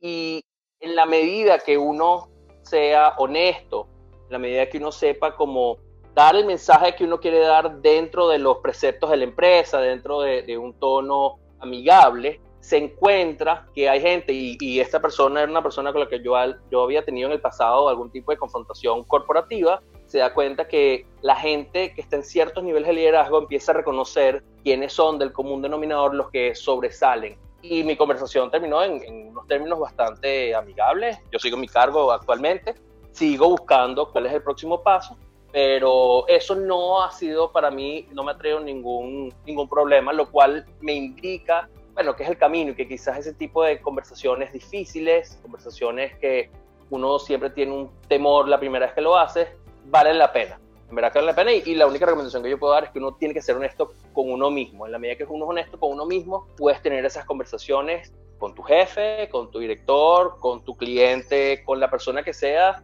independiente del cargo y el nivel en el que esté, manteniendo un, un tono bien, bien amigable, aunque, aunque haya una confrontación, ¿no? Qué cool. No, me encanta porque además en esta, más allá de analizar el documental, justamente la idea de este episodio es poder ver cómo lo que está en el documental lo podemos aplicar a nuestra vida y este es un claro ejemplo de eso. Voy a cerrar con una pregunta que puedes responder en cualquiera de las dos opciones. Entonces, voy a preguntarte, tú, si te acuerdas, ¿cuándo fue la última vez que jugamos tú y yo básquet o un momento importante jugando tú y yo básquet? Ahí te la dejo. Eh, yo creo que el último momento, eh, creo que hay fotos y todo, estábamos en casa de Juan Pablo y estábamos jugando básquet, creo que en Santa Cecilia, en Caracas. Es así. Y de eso serán ya, si yo tenía el pelo largo, porque las fotos tengo el pelo largo, tendría como 22 años, o sea, serán hace como 16. Pero lo que más me acuerdo, en verdad, cuando juego básquet y cuando tengo memorias de, de jugar básquet es, para mí el básquet trae recuerdos del colegio, trae recuerdos de clases de educación física, trae recuerdos de estar en el recreo de jugar básquet. Y hasta una vez jugamos básquet con unos chamos que como que embolsaban en, en el gama de Macaracuay me acuerdo que cuando empezamos a jugar, éramos varios del colegio, empezamos a hacer la cortina que aprendimos con Heraclio. Entonces era cómico porque hay como la persona es una acumulación de cosas, pero en, la base, en lo más, en la fundación, cuando con gente del colegio le dije, haz la cortina, y le hice la cortina y me hizo la cortina, fue como, clic, esto es, o sea, cortinas de Heraclio como estábamos en el colegio, ok, y los tres empezamos a jugar muchísimo mejor en esa oportunidad. Entonces, para mí trae recuerdos de verdad que del colegio, de Caracas, de, de otros momentos donde de verdad las preocupaciones y, y, todas las condiciones que nos han llevado, donde muchos de nosotros estamos ahorita, eh, eran, eran diametralmente opuestas. Qué fino, qué fino esos recuerdos. Se me eriza la piel porque sin duda eh, formaron parte clave de lo que fue nuestra juventud. Así que bueno, te doy un enorme abrazo de aquí a Leatherhead, que es el nombre. no, no, acuérdate que me mudé, me mudé, me mudé a Byfleet, pero dentro, está todo dentro de, es como la zona metropolitana de Londres. Bueno, no me puedes cambiar la seña ya que me aprendí un solo nombre. Te quiero mucho y gracias por, por esta intervención. Un abrazote. No, no, gracias a ti. Un abrazo. Saludos. Bueno, Richard Sanguino, bienvenido a las tres principales. Te mando un abrazo desde Santiago de Chile hasta Miami. Carlitos, Carlos Fernández, se te quiere, hermano. Qué bueno estar aquí contigo. Mira, sabes que antes de comenzar hablábamos y tú mencionaste una palabra que es lo que ha despertado este documental en mucha gente, incluso puso en la mira a Michael Jordan frente a personas que tenían poco conocimiento incluso de su existencia, o bueno, más allá de que fue un basquetbolista bueno, la gente está hablando de esto por todas partes. Cuéntame ese despertar. Bueno, mira, Carlos, yo lo veo desde este punto de vista, porque, a ver, Jordan como tal, actualmente, tú lo conoces o lo conocen esta, esta generación como una marca. Muy pocas personas lo ven como ese jugador competitivo, como ese jugador ganador de, de, de tantos campeonatos en la NBA. Y yo, yo veo esta serie y yo he visto que hay muchas personas, incluyendo dentro de mi familia, por poner un ejemplo, mis hijos, que ellos están conociendo el Jordan jugador, el Jordan deportista, como es, es ahorita, porque ellos vienen más bien conociendo a Jordan como una marca. Y es muy interesante todo esto, lo que, lo que está ocurriendo a raíz del documental de Last Dance. Mire, yo creo que comencemos contándole a la audiencia esa anécdota que tú me comentaste de, de tu chamo pidiéndote una camisa y todo lo que pasó ahí con la marca Jordan. Mira, Carlitos, es, más que eso, porque por lo menos tanto tú como yo, que somos relativamente contemporáneos, yo recuerdo que cuando tenía 10 u 11 años fue cuando explotó todo este boom de, del Dream Team de, de, USA, de lo que fue Chicago Bull, y fue cuando nosotros empezamos a conocer lo que fue la explosión de Jordan, pero nosotros lo conocimos como jugador, como ese, ese juego explosivo, todas las jugadas que... Y uno quería ser como él, entonces, pero yo lo veía desde el punto de vista de que que en ese momento, ¿qué podía tener uno de, Jordan? En ese entonces, lo único que uno podía tener eran las barajitas, prácticamente las Cooper de cartón, máximo unos zapatos, quizás un balón de básquet, pero nunca, nunca te lo iban a poder firmar en ese entonces. Pero me pasó algo muy curioso con mis niños, porque mis niños muy poco conocían de Michael Jordan. Y luego que nos mudamos aquí a Estados Unidos, tú sabes muy bien que hay una, una explosión de marcas sobre todo de, Nike Jordan, Air Jordan. Y ellos, una vez que llegamos, antes de entrar al colegio, fuimos a una zapatería para empezar un poquito con las anécdotas que empezaron a despertar a mí la curiosidad de que, ¿y estos niños de dónde están conociendo todo esto? Yo le dije, pueden elegir los zapatos que quieran porque el colegio le da la ventaja o el beneficio de que, mira, pueden venir con los zapatos que quieran. Y los dos se inclinaron de una vez por unos Jordan. Y en ese mismo momento, yo de una vez hice como un ratatouille, que le digo yo, como esos recuerdos de que yo a esa misma edad que tienen ellos, lo que yo más quería en mi vida era tener unos Jordan. Pero en comparación con ellos, yo en ese momento estaba viviendo todo lo que era la explosión de Chicago Bull, todo lo que era el Dream Team USA. Y, ok, sin duda alguna, le compré sus zapatos Jordan. Yo estaba súper feliz y yo, qué, qué chévere que mis niños pueden tener como ese beneficio de tenerlo a la mano. Chévere. Luego fuimos a la segunda etapa de lo que sería la, compra y dice, ok, pueden elegir el bolso que quieran. Y los niños, lo primero que dijeron, oh, yo quiero un bolso Jordan. Y yo, bueno, pero ¿qué está pasando? Entonces, poco a poco yo fui indagando con ellos. Entonces, nos fuimos a jugar básquet. A mí me gusta mucho el básquet, al igual que a ti. Y fuimos compartiendo como experiencia y yo le preguntaba, ok, ¿qué jugador ustedes conocen? ¿Cómo les gustaría hacer? ¿Cuál es el tipo de juego que ustedes quieren? Obviamente, nombraron jugadores contemporáneos como Kobe Bryant, como James LeBron y también obviamente nombraron a Jordan. Pero yo digo, dentro de mí, yo decía, ¿de dónde conocen ellos Jordan? Porque ellos no han visto ningún juego de Jordan. Y eso se los puedo garantizar porque yo los conozco como, bueno, son mis niños. Y ellos empezaron a imitar, no, voy a saltar como Jordan, voy a, saltar, voy a hacerlo como Jordan. Y yo, bueno, yo empecé como a despertar esa curiosidad y empecé a indagar un poquito más allá. Y yo dije, esta gente está haciendo su trabajo demasiado bien porque la marca Jordan está trascendiendo desde 1992 y mis niños ahorita en el 2020 tienen una preferencia de marca directa con esta Jordan. Ojo, no es la única, pero una de sus preferidas definitivamente es Jordan. Y lo que más me sorprendió es que los dos juegan fútbol. Y es ahí donde viene la, la anécdota que me preguntaste de la camisa de fútbol. Porque un día subieron y me dijeron, papi, mm, queremos una camisa de fútbol del Paris Saint Germain. Y me dio curiosidad porque yo le dije, eh, primero, de dónde habían sacado el equipo del Paris Saint Germain. Generalmente siempre son equipos comerciales con los que ellos se manejan, el Real Madrid, Barcelona, ese tipo de equipos siempre comercial. Y yo le dije, ¿y por qué quieres una camisa del Paris Saint Germain? Yo me dice, no, porque Gabriela tiene, y demasiado fina, papi, porque es Jordan. A todas estas, yo me quedo incrédulo y yo le digo, Diego, David, no puede ser una camisa Jordan porque es de fútbol. Eso no puede ser, papi, sí, sí es, y, y está demasiado fina, vamos a comprarla, este, vamos a ver cuánto cuesta. Y yo, es imposible. Mira, yo cerré el tema y como a los dos días yo me siento en la computadora y recordé la conversación con ellos y me meto a la tienda del Paris Saint Germain y mira Carlitos, yo me quedé loco cuando veo que la marca patrocinadora del uniforme de Paris Saint Germain era de Jordan. Y yo dije, esto va más allá, esto, esto ya trascendió la marca como tal. Pero además, todo esto estamos hablando de hace cuánto, porque esto fue antes de obviamente el documental. Todo esto pasó antes del documental. Todo lo que te estoy contando es, estoy, te estoy hablando del año pasado y, y años antepasados. Nosotros tenemos tres años aquí en este país y aquí es donde realmente ellos tienen como que más alcance de marca, pues, donde pueden de repente ver todas esas opciones que, que se le presenta y dice, bueno, mira, ¿sabes qué? Puedo elegir aquí, ahí, allá.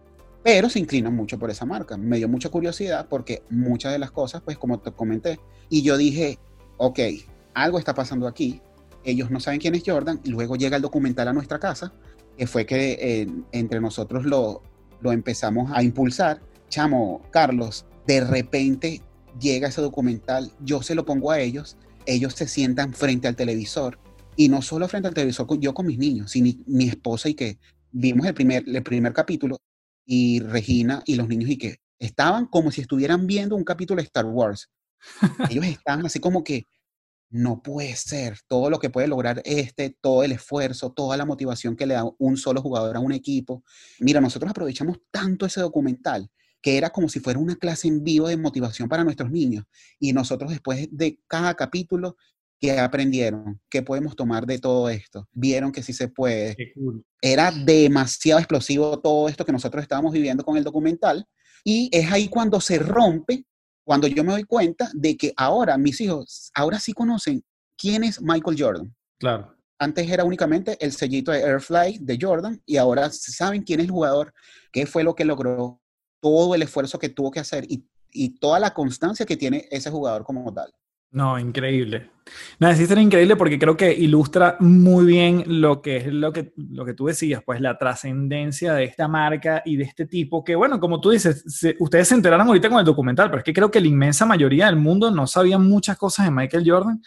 Y yo creo que, bueno, esto también trae sus detractores o sus, sus haters con respecto a, al jugador. Y en esas anécdotas que tú sacabas con tus chamos, en algún momento sientes que puede haber como un, un mal ejemplo en, en, todo el documental, que tú dirías, bueno, esto no me parece, o, o, no, o no todo es perfecto en esta vida de, de, Michael Jordan? Sí, bueno, por supuesto, de Jordan uno se lleva un gran porcentaje de cosas positivas, pero definitivamente hay una, no lo voy a llamar negativo, porque creo que es una persona muy competitiva y es posible que ese tipo de competición puede llevarte a cosas no muy positivas que es lo que nosotros tratamos de traducirle a los niños en este caso. Es decir, mira, chévere, tú puedes hacer todo el esfuerzo, puedes hacer todo el entrenamiento, pero una vez que te conviertes, como lo hizo Jordan, en una persona clave, una persona estrella, porque era, una, era un rockstar, o sea, porque nosotros siempre luchamos con el tema de integración, por lo menos en mi casa.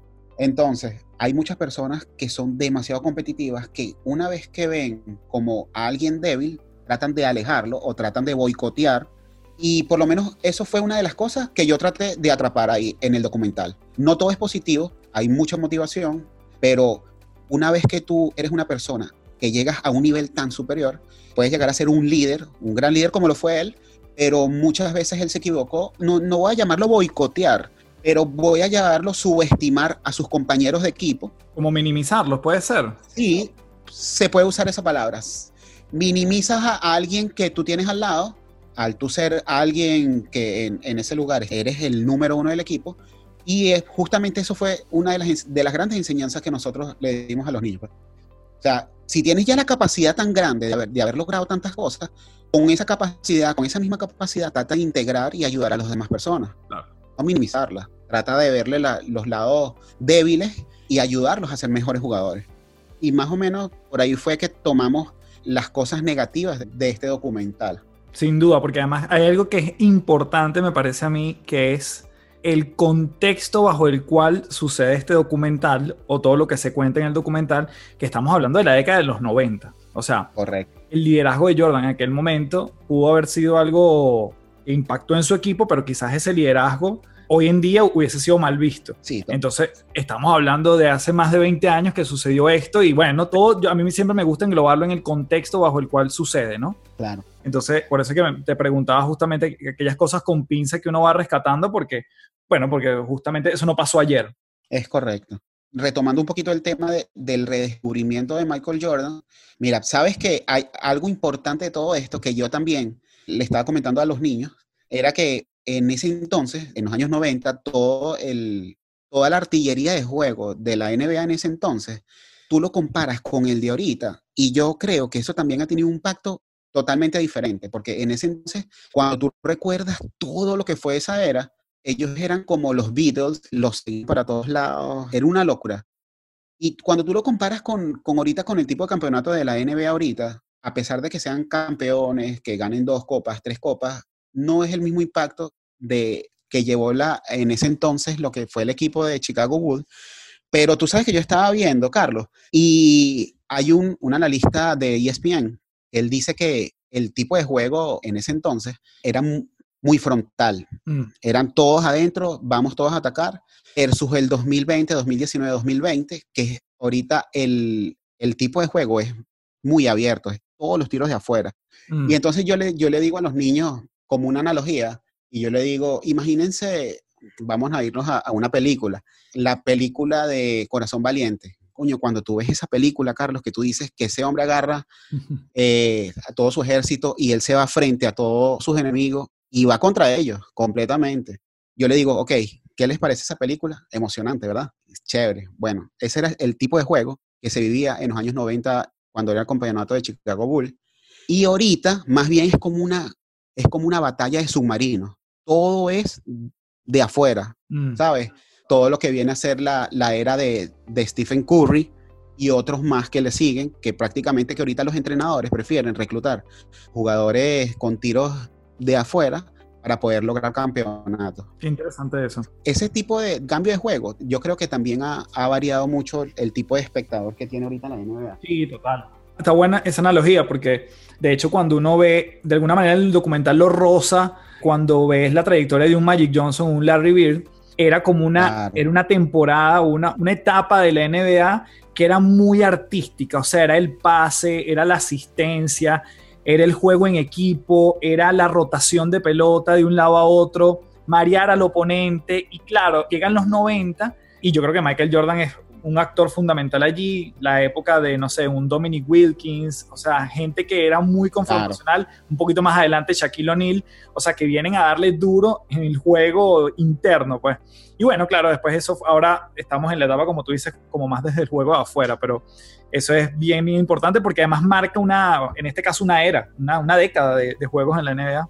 Totalmente, totalmente. Esa era de juego explosivo, ahorita es totalmente diferente. Estamos hablando de un 40% de tiros vienen de afuera.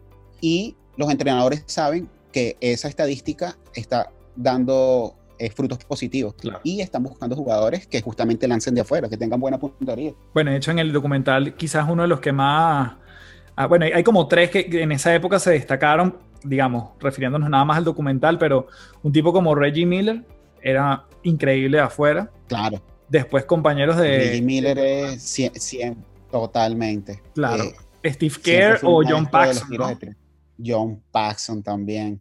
Wow. Mira, Rich, yo voy a terminar este pedacito de entrevista porque esto da para mucho y pudiésemos conversar mucho, pero te voy a lanzar una pregunta que es, ¿cuándo te acuerdas tú que fue la última vez que tú y yo jugamos básquet? Mira, me da mucha risa porque justamente cuando tú me invitaste a tomar esta entrevista, este, yo empecé a recordar, ¿no? Y yo recuerdo mucho pues nuestro super equipo cuando trabajábamos juntos en Mercadeo, que hicimos como un equipo de básquet y ahí nos mezclamos lo que eran gerentes generales, estábamos todos tratando de armar un buen equipo.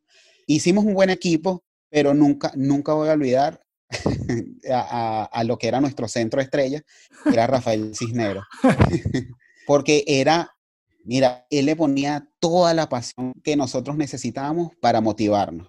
Por lo menos para mí, ese, ver a Rafael Cisneros ahí en el tablero era sinónimo de confianza. Recuerdo un momento muy... Pero lanza, lánzate el nombre del, del, equipo, ¿cómo se llamaba? Eh, recuérdamelo, Café, recuérdame. ¿No te acuerdas? Se llamaba Los Míos. Los Míos, claro. Yo tenía el número 4.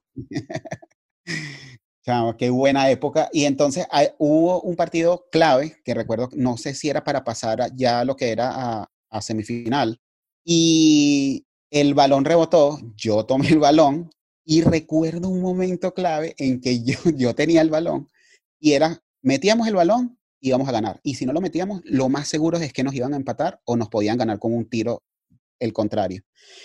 Yo tomé el balón, me quedé en la línea de tres y sin pensar lo lancé, pero yo creo que más del 60% del equipo me gritaba, ¡No!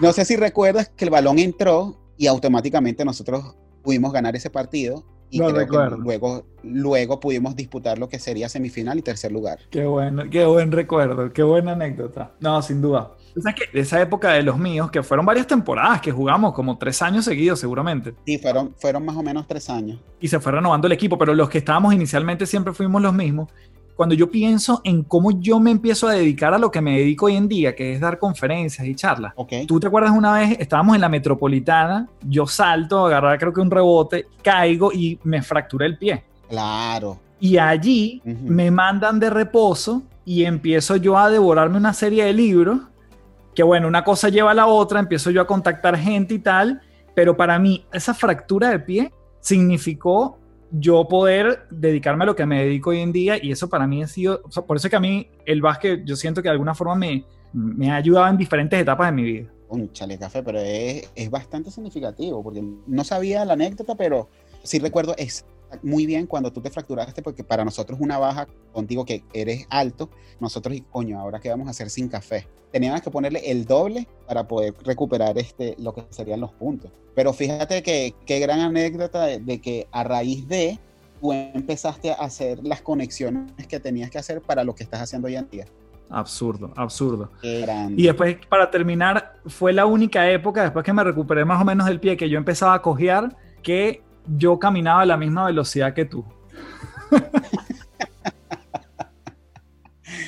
Chavo, siempre tenía que decirte, por favor, espérate, no camines tan rápido.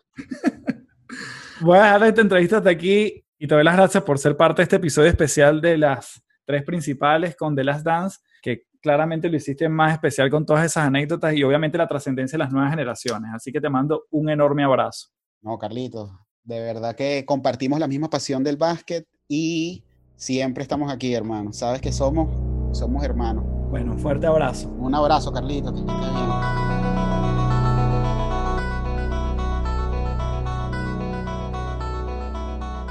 Una breve pausa para invitarte a www.cafedelexito.online y revisa la pestaña que está arriba que dice DEAE de empleado a emprendedor. Y es el nuevo programa online para que lo puedas hacer a tu ritmo, justamente para aquellos que quieren recibir herramientas para dar ese salto de empleado a emprendedor www.cafedelexito.online y arriba vas a ver la pestaña con las siglas del programa que se llama DEAE e, de empleado a emprendedor.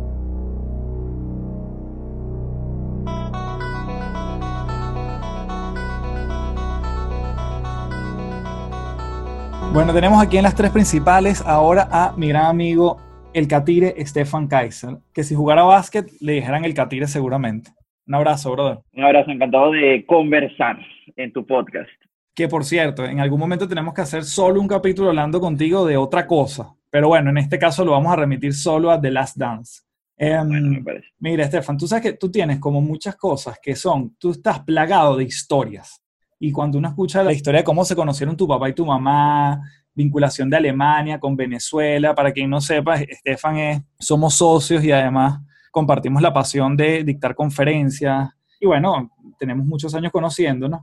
Estefan, voy a preguntarte por la vinculación o lo que tú ves desde la disciplina de un Michael Jordan con la disciplina que tú tenías de chamo con muchas cosas, como por ejemplo la música en su momento, o como lo fueron las conferencias a partir de los 16 años. O sea, ¿cómo tú te sientes identificado o no con alguien en el mundo del deporte, en específico el básquet? Sí, creo que hay un tema interesante, es, bueno, la historia de Michael Jordan en general, para no rayar otra vez en clichés o para no ser repetitivo con la gente que ya haya visto el documental, pero como Michael Jordan en algún momento no es considerado para el equipo de básquet, una edad muy, muy temprana, y básicamente dice, yo voy a trabajar hasta que me acepte. ¿No? Entonces yo creo que eso es un gran testimonio para muchas veces la gente que piensa que todo es cuestión de talento innato, ¿no? Que muchas veces vemos a estas personas que de alguna manera están ahí en su área porque supuestamente nacieron con eso desde un inicio y Michael Jordan creo que es un claro ejemplo de que sí, tal vez el talento está, pero evidentemente la disciplina al final es lo que hace que el talento realmente genere resultados.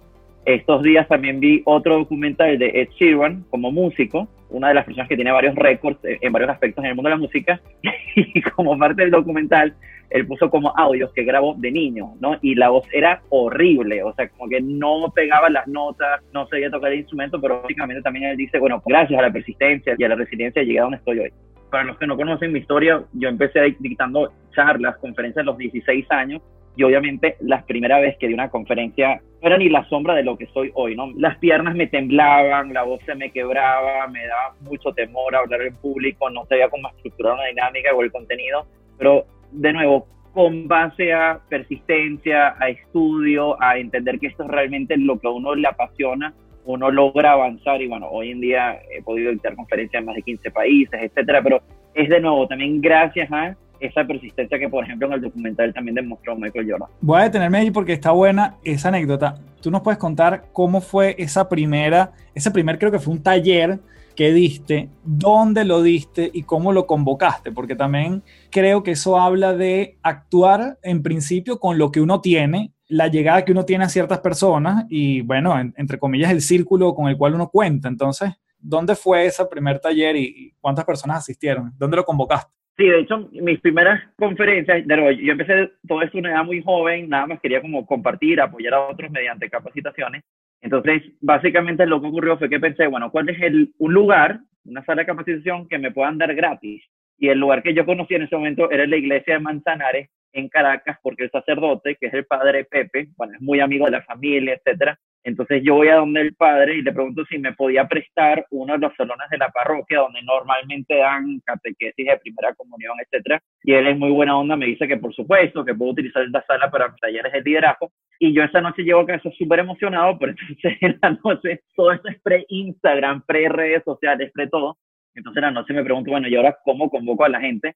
Entonces al día siguiente regreso a la iglesia y básicamente le pregunto al padre Pepe si al final de cada misa podría hacer mi anuncio para invitar a la gente al taller de liderazgo. Entonces, mi primera estrategia de mercadeo en la vida fue un mes antes del taller, yo asistía cada domingo a las tres misas, mañana, tarde y noche, para al final de cada misa poder hacer el anuncio, ¿no? Entonces, esa fue mi primera estrategia de mercadeo, como pueden ver, súper elaborada.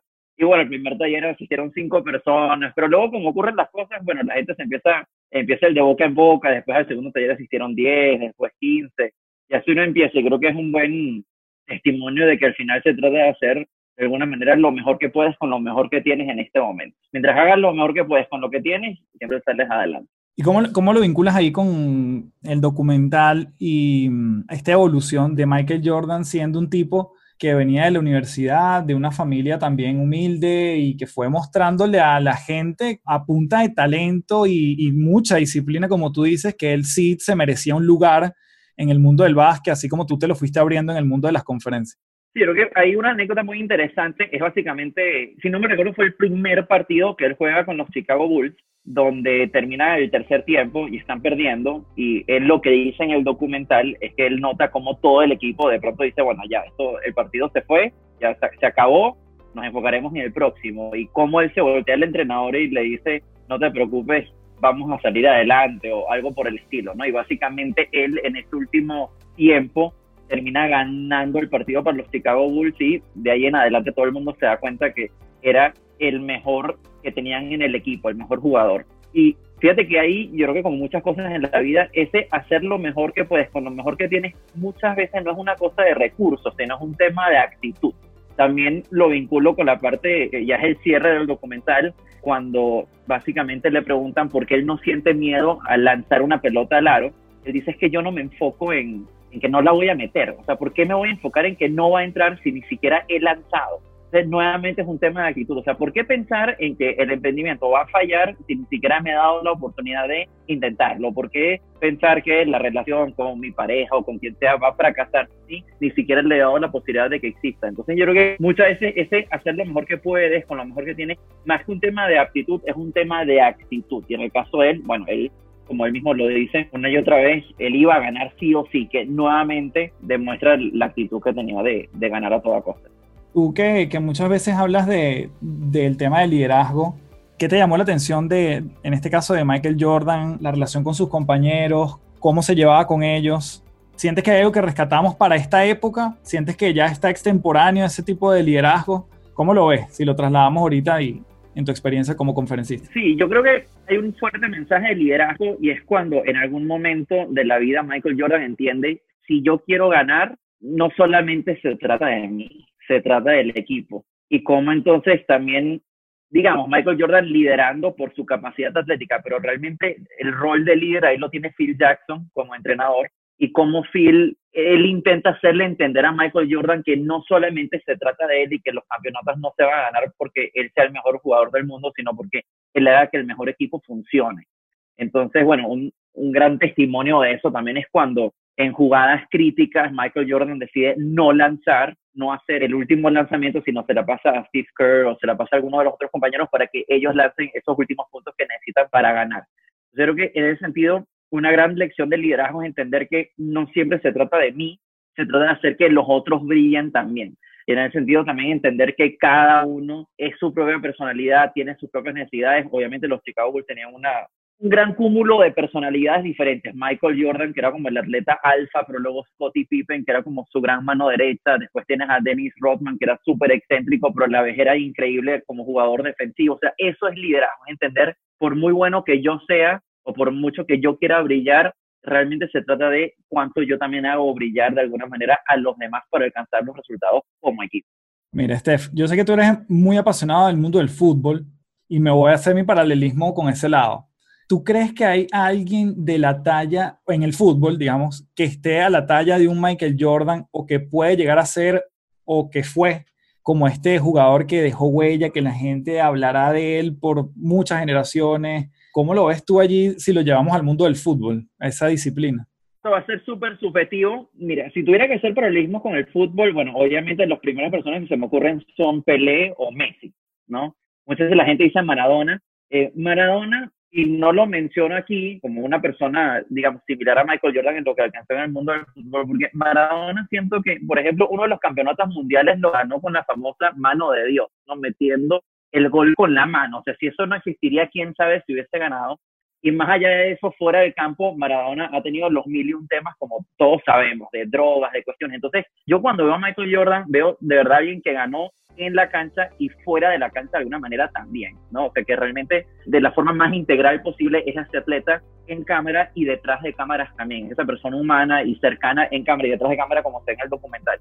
Los atletas que yo siento que en el fútbol o en otras disciplinas están a su altura son esos que logran brillar en la cancha y fuera de la cancha también. Que en ese sentido, por ejemplo, Pelé o Messi nunca tuvieron temas fuera de la cancha como tal vez lo tuvo Maradona. Entonces, o Cristiano Ronaldo también es un gran atleta, ¿no? Eh, dentro y fuera de la cancha. Pero creo que para poner a alguien a ese nivel hay que ver dentro y fuera de la cancha también y también entender, bueno, las diferencias. La NBA o el básquet es un juego de cinco personas donde obviamente la influencia individual pesa mucho más que en el fútbol donde son 11 contra 11 y poder marcar una diferencia individualmente es otra dimensión es algo completamente diferente. Pero yo creo que esas serían las primeras personas que se me ocurren. Messi, Pelé, Cristiano Ronaldo, son como las personas, primeras personas que yo digo, mira, grandes atletas dentro y fuera de la cancha también. Qué bueno.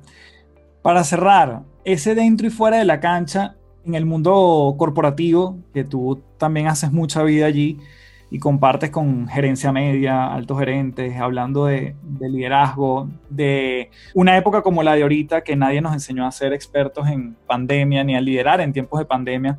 ¿cómo podemos nosotros quizás tener un mejor equilibrio entre ese dentro y fuera de la cancha, entendiendo cancha el lugar de trabajo y con mi equipo y después fuera de la cancha con mi familia, con la gente querida? Yo considero que para eso en muchos casos hay que redefinir la palabra éxito. Hay gente que es fantástica en su lugar de trabajo, pero eso lleva a que trabajen todo el día y les cuesta el divorcio con su pareja, ¿no? O les, cuesta que sus hijos eh, los resientan porque nunca están haciendo vida familiar. Yo creo que una de las grandes lecciones es justamente definir la palabra éxito para mí. Y escuché una vez a Odín Dupeirón, que es también conferencista, él dice que, oye, a veces está bien no ser el número uno a nivel profesional, a veces es suficiente ser el número dos, pero que mantengas una buena relación con tu pareja, con tus hijos, etcétera. O sea, también hay que entender que dedicarle más tiempo a algo, la consecuencia natural es que tengo menos tiempo para otras cosas. Entonces, decidir hasta qué punto quiero dedicarle a la familia, a los amigos, a nivel profesional, a mi salud,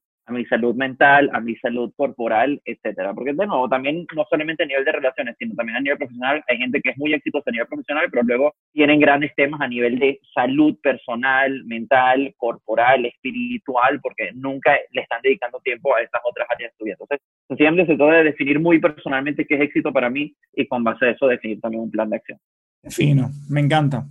Brother, darte las gracias nuevamente por dedicarnos a este espacio. En algún punto tenemos que hacer nuestro episodio solos de un tema particular, pero por ahora te doy las gracias por haber contribuido a este podcast edición especial de Last Dance porque estuvo muy buena esos paralelismos con el fútbol, las organizaciones y además tus comienzos. Así que te mando un fuerte abrazo. Gracias a ti. Fuerte abrazo para ti y para todos los oyentes también.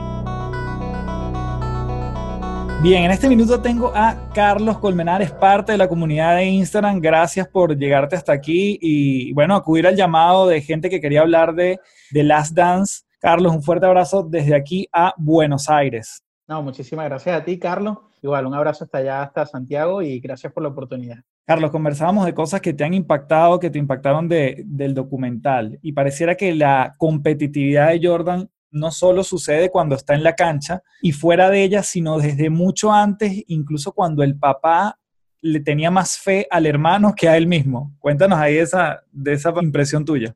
Sí, eh, me impresionó porque primero es una de las primeras cosas que pasan de la serie, en los primeros capítulos, como el papá decía que su hermano iba a ser el Grandes Liga porque jugaban el béisbol, iba a ser el que iba a sacar a la familia adelante y Jordan siempre fue como el renegado, el que no le tenían fe, y como desde esa visión o, ese momento o esas cosas negativas que le decían a Jordan, que quizás en ese momento él como niño no lo pensaba tanto, pero fue algo tan marcado, me imagino, que hizo darle vuelta a el que no nos vas a sacar adelante de la familia, va a ser tu hermano, y trabajar para decir, no, yo voy a ser Michael Jordan, después toda la familia obviamente vive de él y se convierte en lo que se convirtió, pero me impresiona eso, como un mensaje negativo de alguien tan importante como su papá lo transformó y sin rencor, porque al final se demuestra cómo Jordan no fue como que, bueno, mi papá nunca confió en mí y listo, sino que hasta la hora de su muerte fue el que más sufrió y siempre estuvo al lado de, de él cuando era la superestrella. Carlos, yo quiero conectar una cosa que, digamos, no me conversaste antes, pero me parece interesante. Tú me dices que tienes un poco más de dos años en, Argentina y mm, cómo ese, ese confiar en ti mismo o a veces ir en contra de lo que la gente puede decirte, ¿te ha funcionado algo de eso en tu proceso migratorio? Bien sea para insertarte en el mercado laboral, bien sea para establecer relaciones, para sentirte cada vez más cómodo en esa ciudad. Esa parte como de ir a veces en contra de la corriente y creer en ti. Sí, me costó muchísimo porque creo que el principal que me daba un mensaje negativo era yo mismo. Haber salido de, de Venezuela, dejado mi carrera, mi trabajo. Yo primero salí de Barquisimeto a Lima, a Perú, y que la vida me cambiara totalmente. Trajo como consecuencia que por muchísimo tiempo yo era el papá de Jordan. Yo era el que me decía, no vas a poder, no sé. Eras el papá de Jordan y eras Jordan. Y era Jordan, exacto. Y nada, creo que yo hice el curso de Dark Learning que tú das, eso y junto a mi psicólogo me ayudó muchísimo para ahorita decir, bueno, estoy mucho mejor y estoy mucho mejor desde todos los ámbitos, vivo en un lugar más bonito, tengo un mejor trabajo, pero creo que lo fundamental es que comencé a creer en mí, o sea, una cosa que tú dices en Darlene es que quizás el momento, si esperamos el momento indicado, va a pasar muchísimo tiempo. El momento es ahora, aunque las cosas no estén tan óptimas como yo quisiera. Entonces, nada, creo que yo mismo fui a Jordan y Jordan, y nada, o sea, poder decir, ok, estoy no totalmente bien, pero tengo que comenzar a estar bien para que mi entorno comience a estar bien. Y eso me ayuda a relacionarme mejor en mi trabajo, a conseguir un nuevo trabajo, a perdonarme a mí mismo por todo lo sufrido o los latigazos que me di anteriormente y decir, bueno, nada, vamos para arriba. Qué cool, no sabía eso del curso de Art Learning. Me encanta escuchar ese testimonio, Carlos. De verdad que me, me sorprende gratamente que haya sido parte de esa evolución, sobre todo porque al final lo que terminó cambiando nuevamente es algo que yo insisto profundamente y es la conversación interna. Lo que tú te estás diciendo y bueno, si lo llevamos a la misma metáfora de, del documental, todos tenemos quizás un papá de Michael Jordan que a veces nos dice o apuesta por otro menos por uno, ¿no? Sí. Entonces, me, me encanta que además ha sido, haya sido parte de esta conversación interna que tú hayas ido modificando y que te haya ayudado a tu proceso evolutivo y que te haya llevado, fue entonces Barquisimeto, Lima, Lima, Buenos Aires. Sí, obviamente de Lima acá también me vine por tierra y pasé por muchas ciudades, estuve como seis días en Santiago y de ahí sí Buenos Aires. Qué bueno.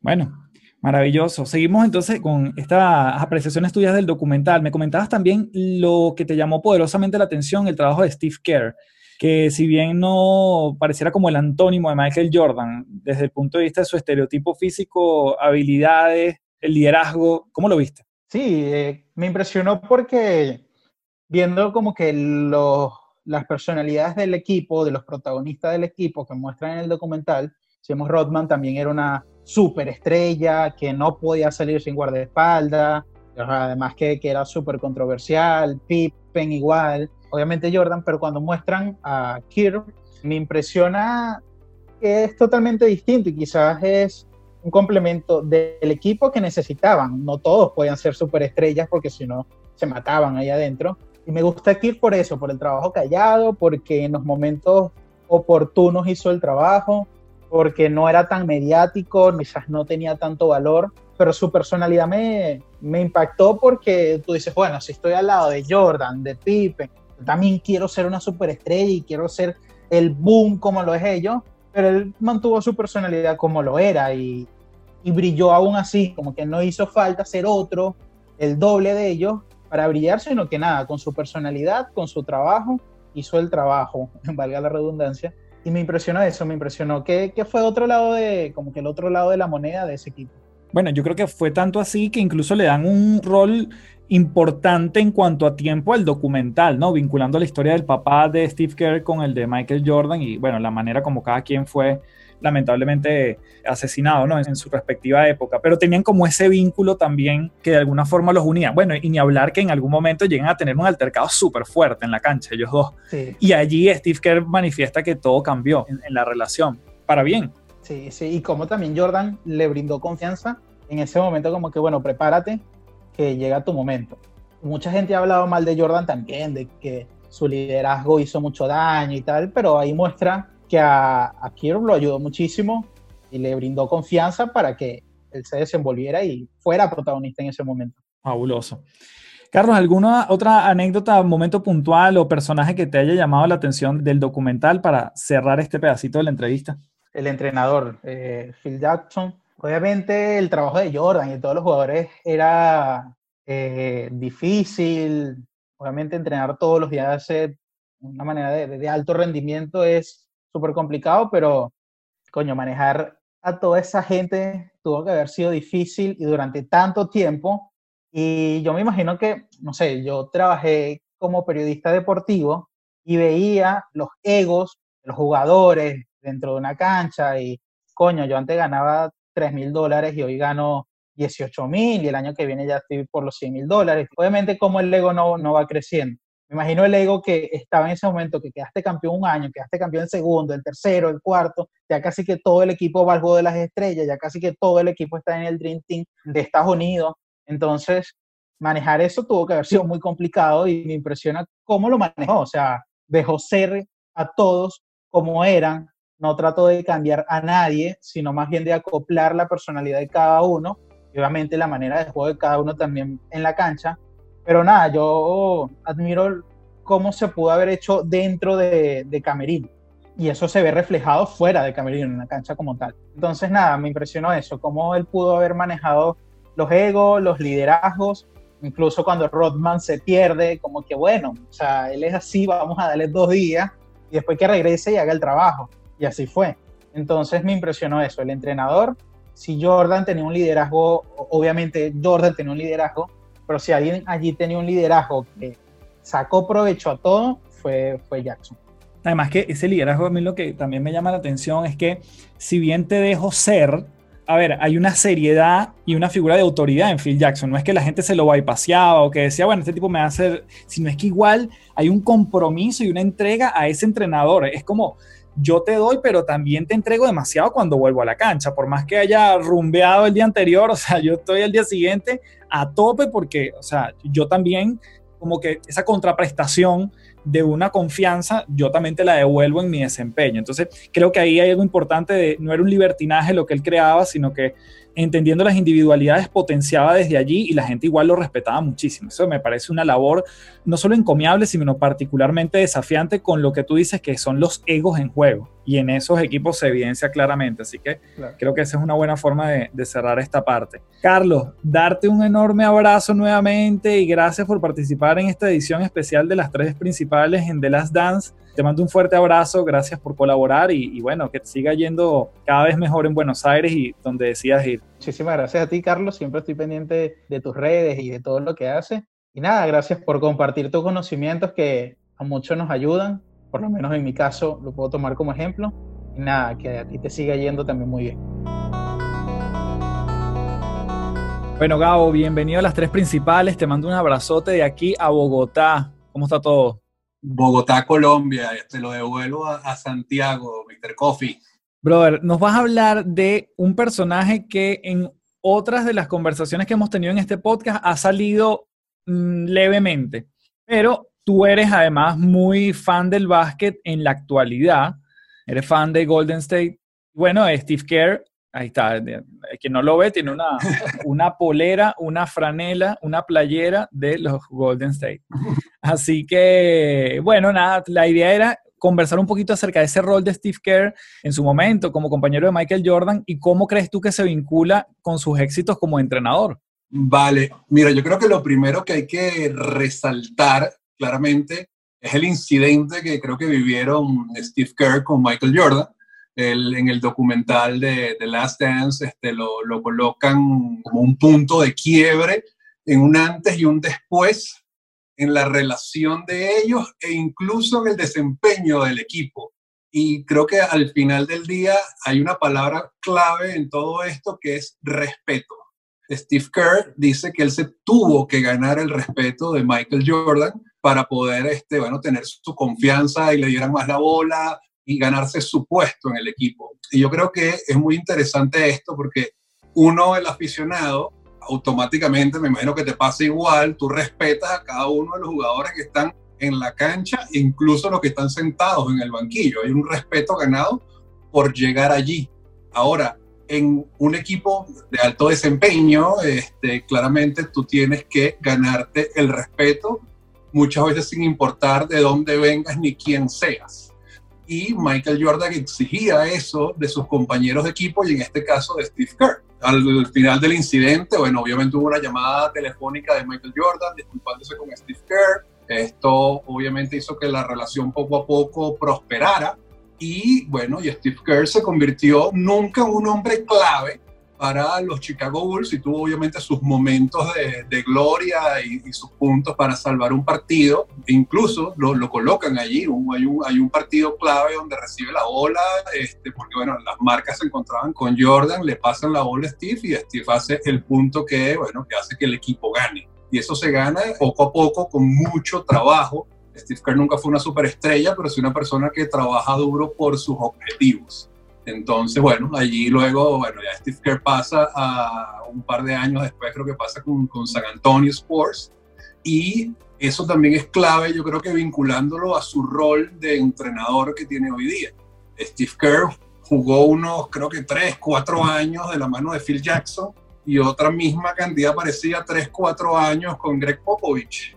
Y yo creo que ahí nace el Steve Kerr como entrenador. Prácticamente 8 años de su carrera, coacheado por dos de los más grandes entrenadores de la NBA de la historia. Incluso, bueno, Popovich ni siquiera se ha retirado, pero ya es considerado uno de los entrenadores bueno, más influenciadores de, la historia de, de, la NBA. Tenemos ese resultado que es Steve Kerr, una persona bueno, muy tímida, si se quiere, muy callada, muy pensando en el ganar del equipo.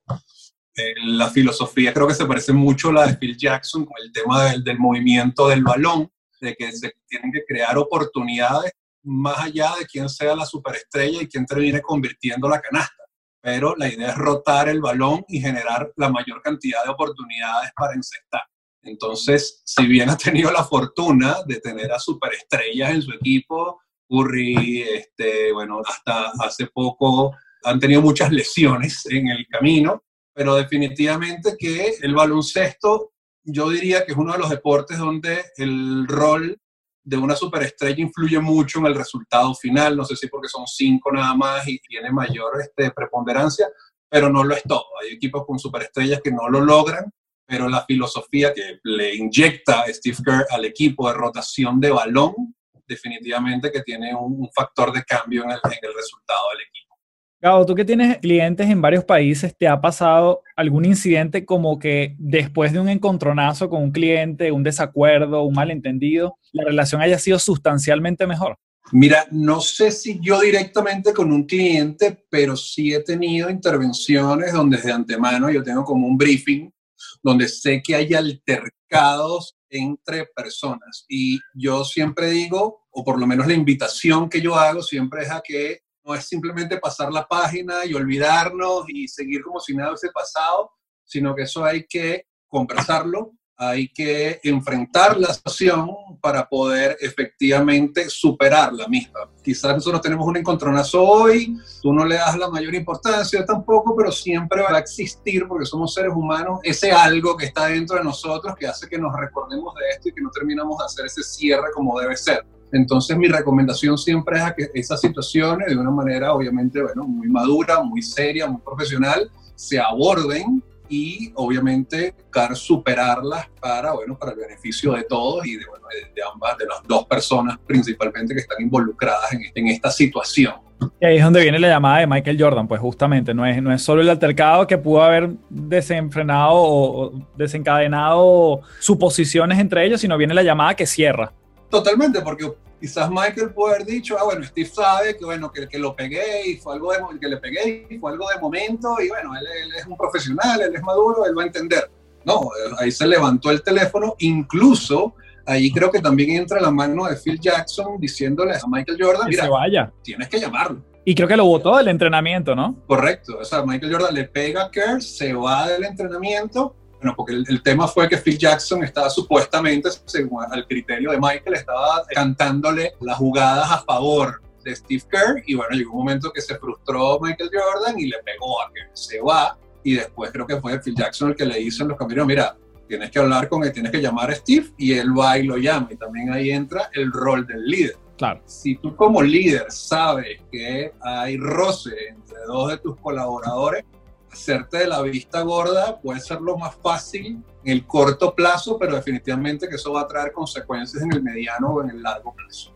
Buenísimo. ¿Algún mensaje de cierre así que te gustaría dejarle a la gente que nos escucha con respecto quizás a la personalidad de Steve Kerr, a tu experiencia interviniendo en empresas? ¿Qué le dejas a la gente? Mira, mi mensaje sería, yo veo a Steve Kerr como un líder muy humilde y la verdad yo, yo me identifico mucho con las personas que si bien eh, hacen y, dicen lo que están haciendo, pero su trabajo habla por ellos. Mm. Y Steve Kerr yo creo que es la muestra de eso, lo hace con humildad, gana en uno de los campeonatos con Golden State, él no le gusta hablar por el micrófono, él quiere que sea su equipo el que hable, incluso él, no de mala manera, pero rechaza cargar el trofeo de campeones porque él dice que el logro es del equipo y no es de él. Entonces yo creo que eso, yo creo que es una de las características que a mí me encanta de su personalidad como líder dentro de una organización y es que él acentúa mucho el rol del equipo en los resultados.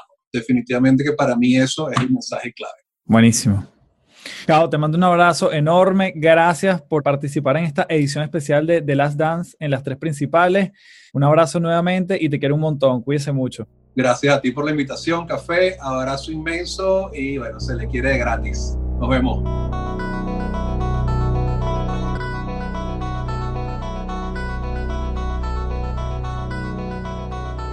Este episodio tiene varios testimonios, diferentes puntos de vista y como vas viendo, cada uno de los que hablan, de los que comentan, de los espectadores de este documental, tienen vivencias que además le podemos sacar provecho desde nuestra parte personal y no solo hablar del documental, sino que nos podemos llevar cosas prácticas, concretas para nuestro día a día.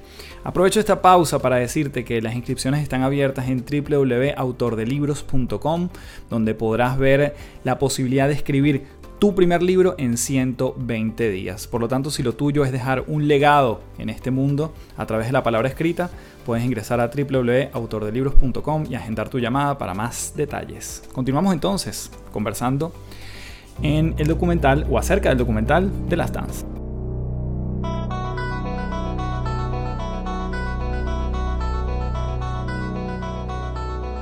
Bueno, tenemos a Luis Orozco, mi gran amigo, en las tres principales. Luis, te mando un abrazo desde aquí, Santiago de Chile, hasta Toulouse, Francia. Bienvenido. Gracias, gracias, Carlos. ¿Qué más? ¿Cómo está? Un placer eh, estar en tu programa. Bueno, qué formalidad. Mira, vamos a comenzar este, esta microentrevista, porque yo me acuerdo, y voy a, voy a remontar ciertas cosas. Quizás tú eres una de las personas que yo conozco que más VHS tenía del mundo del básquetbol cuando íbamos a tu casa. Tú eras muy fan del básquet desde muy chamo, lo practicaste y además siempre fuiste un fan de Magic Johnson. Entonces, a mí me gustaría comenzar por el episodio de Barcelona 92 en The Last Dance, cuando les toca ir a las Olimpiadas. Magic Johnson y Larry Bird tienen un rol protagónico y está un gran también, digamos, enemigo o antagonista que es Isaías Thomas. Cuéntanos ahí cómo viste eso. Em, sí, bueno, primero, eh, sí, nosotros siempre con mi hermano teníamos una cantidad de VHS que compramos, me acuerdo, como en el 91, uno de Jordan y no habían ganado todavía, el de la final del 91, teníamos uno de Slam Dunk, teníamos varios así, entonces siempre esa, esa parte de, lo que fue los 80, finales de los 80, yo lo conocía bien y empezaba en los 90, 91, 92, este, empezaba a despegar Jordan. El tema de Barcelona es súper interesante porque, bueno, fue el año en que Estados Unidos había perdido la medalla, ni siquiera había ido a la final en las Olimpiadas del 88 y deciden hacer el Dream Team. Siempre fue alrededor de Magic y Larry Bird, aunque Larry Bird estaba ya lesionado y al final de su carrera, pero Magic dijo, no, yo no voy si Bird no va. Y después le dijeron que, bueno, pero convenzan a Jordan. Entonces ellos fueron a ver a Jordan y Jordan dijo, bueno, ok, pero ¿quiénes van? Esa, esa parte del documental es, conocida. Por cierto, en YouTube hay un, documental del Dream Team que está súper bien hecho y cuentan todo eso en detalle, sobre todo las prácticas que hicieron en Monte Carlo y todo eso. Y bueno, básicamente le dan a entender a Jordan que Isaías Thomas no va. Y una cosa que me gustó del documental de The Last Dance es que Jordan dice, bueno, si me quieren echar a mí la culpa de que Isaías Thomas no fue, no importa, échame. Pero en realidad no fue solo él. Este, Magic Johnson no quería a, a Isaiah Thomas, la River no quería a Isaiah Thomas, Carmelo no quería a Isaiah Thomas. Y ahí, eso está en un libro súper interesante que se llama When the Game Was Ours, cuando el juego era nuestro, de la River y Magic Johnson, que en realidad lo, edita una periodista que se llama Jackie McMullan del Boston Globe, que es súper bueno, se los recomiendo. Hay un documental en YouTube que se llama Larry vs. Magic, creo, es como una especie de resumen, pero bastante rápido, vamos a decir. Todo el libro son comentarios y, vamos a decir, entrevistas a Magic y a Larry. Es súper bueno sobre su rivalidad y todo eso. Pero cuando llega el momento de Barcelona, o del preparando el Dream Team, Magic Johnson dice que él no quería a Isaiah Thomas y que el rollo con Isaiah Thomas venía por Larry Bird, tuvo un problema con él, creo que fue en el 88 o en el 87, porque Detroit venía subiendo y su, rival principal era, los Celtics, hasta que por fin pudieron ganarle y fueron tres veces a la final. Cuando ellos perdieron en el 87, Isaiah Thomas, que es un mal perdedor y es un, bueno, lo que sale en el documental es cierto, así, así es y así fue ese equipo lo único que se le ocurre decir es que a la Rivir toda la fama que tiene es porque es blanco. Mm. Este, No, porque es buen jugador. Entonces, como que si fuese un jugador de color, eh, Fueron uno más. fuera uno más. Y ahí el pique con la Rivir, que después viene todo lo que sale en el documental, el la rival con los Bulls y cómo paran a Chicago, a- o sea, haciéndole foul a Jordan. ¿no? En el 90 Chicago pudo haber ganado y pudo haber ganado la final. La final era, fue contra Portland de Clyde Drexler, ya sabemos lo que pasó. Entonces Jordan no quiere saber nada de Isaiah Thomas. Y Magic, que ellos eran amigos, siempre fueron amigos en los 80. Magic se separa de Isaiah Thomas cuando él anuncia que es positivo al VIH. Porque mientras todo el mundo, o sea, la mayoría de la gente en la liga fue solidario con él, a Rivi lo llamó ese día en la noche, o sea, este, para darle su apoyo. ¿Qué hizo Isaiah Thomas? Empezó a alejarse y empezó a hablar de Magic Johnson diciendo que sí, que sí es verdad que, que sí sería gay, que, que, que él no, porque como ellos eran amigos y se la Mm, pasaban claro. juntos, entonces Isaiah Thomas empezó a decir como que, que quede claro que yo no, yo no soy, bueno, eso está en el libro, eh, Magic Johnson cuenta cómo el tipo le pegó, este, se quedó súper defraudado eh, de la actitud de Isaiah Thomas y no quiso saber más nada de Isaiah Thomas por años, o sea, por décadas. Como que algunas personas después lo intentaron, amigos personales de ellos intentaron reconciliarlo, el tipo no, no quiso saber más nada de, de Isaiah Thomas. Y hace como dos, tres años, eso lo pueden buscar en YouTube, hubo un programa de la NBA TV donde los ponen a los jugadores, a, así a las leyendas, a hablar como que uno contra uno, o sea, de frente. Y hacen uno de Magic e Isaiah Thomas. Y ellos ahí hablan y, bueno, se perdonan, Magic lo perdona, este, se, se ponen a llorar, Isaiah Thomas se pone a llorar, se abrazan y tal. Y queda como la reconciliación. Si, si buscan este, Magic y Isaiah Thomas reconciliación en YouTube, es bastante emotivo y tal. Entonces, ¿qué pasa? Me llamó, me llamó la atención porque yo conocí esa historia por el libro este de When the Game Was Ours. Y en el de las Dance, Magic está como, bueno, sí, no. Este, No, no le da tan duro a Isaiah Thomas, claro. para nada. De hecho, dice que, bueno, fueron las circunstancias, que era, iba a ser complicado en el camerino, compartir con un tipo que tenía tantos piques y tal. Y en las entrevistas que han salido en YouTube de la gente como esta, pero digamos, hablando del tema, Magic Johnson dice, no, Isaiah Thomas es un tipo bien, eso que pasó fueron cosas circunstanciales. Bueno, en fin, se ve que se reconciliaron, Magic Claro. no quiere echarle como leña al fuego, pero él no fue de los primeros que dijo, Isaiah Thomas no va a la... Justamente me llama la atención esta historia que no está en el documental como con el detalle que tú le explicas, pero a ver, ahí se pone en juego un poco, no sé si es la fiabilidad de la liga o la confianza de decir, mira, la meritocracia de alguien que, bueno, debería estar en el Dream Team versus la influencia de unos, unas grandes estrellas y decidir quién va y quién no va, ¿no? Sí, bueno, es que, o sea, por un lado, obviamente la NBA eh, está detrás de ese equipo, pero en realidad el equipo es US Basketball, o sea, es la, así, es como lo equivalente a la Federación de Baloncesto de, Estados Unidos, Ok. eh, quien arma el equipo en realidad. Este, eso por un lado. Después, obviamente, si la liga tenía que aportar algo, iba a ser que esté Jordan. O sea, ¿te imaginas un Dream Team sin Jordan? Sabiendo que la River no iba a jugar, iba a jugar muy poco, porque la, la River tenía la espalda destruida, eso, eso lo cuentan en el libro muy bien, y él fue porque, bueno, como por el mérito al... En realidad ni el de mérito, en ese momento la River no estaba para jugar. Ok, ok. Este, de hecho, en ese momento Iván Olivares estaba jugando mejor a- cuando jugaron la final del, del torneo de las Américas. Y necesitaban a Jordan, así que al final iba a ir Jordan y si otra persona era un obstáculo, pues lo iban a dejar de un lado. Ok. Me llama la atención en el documental de The Last Dance, cómo Jordan dice, mira, si me quieren echar la culpa a mí, no importa. Pero de alguna manera sabes que detrás no fue solo él.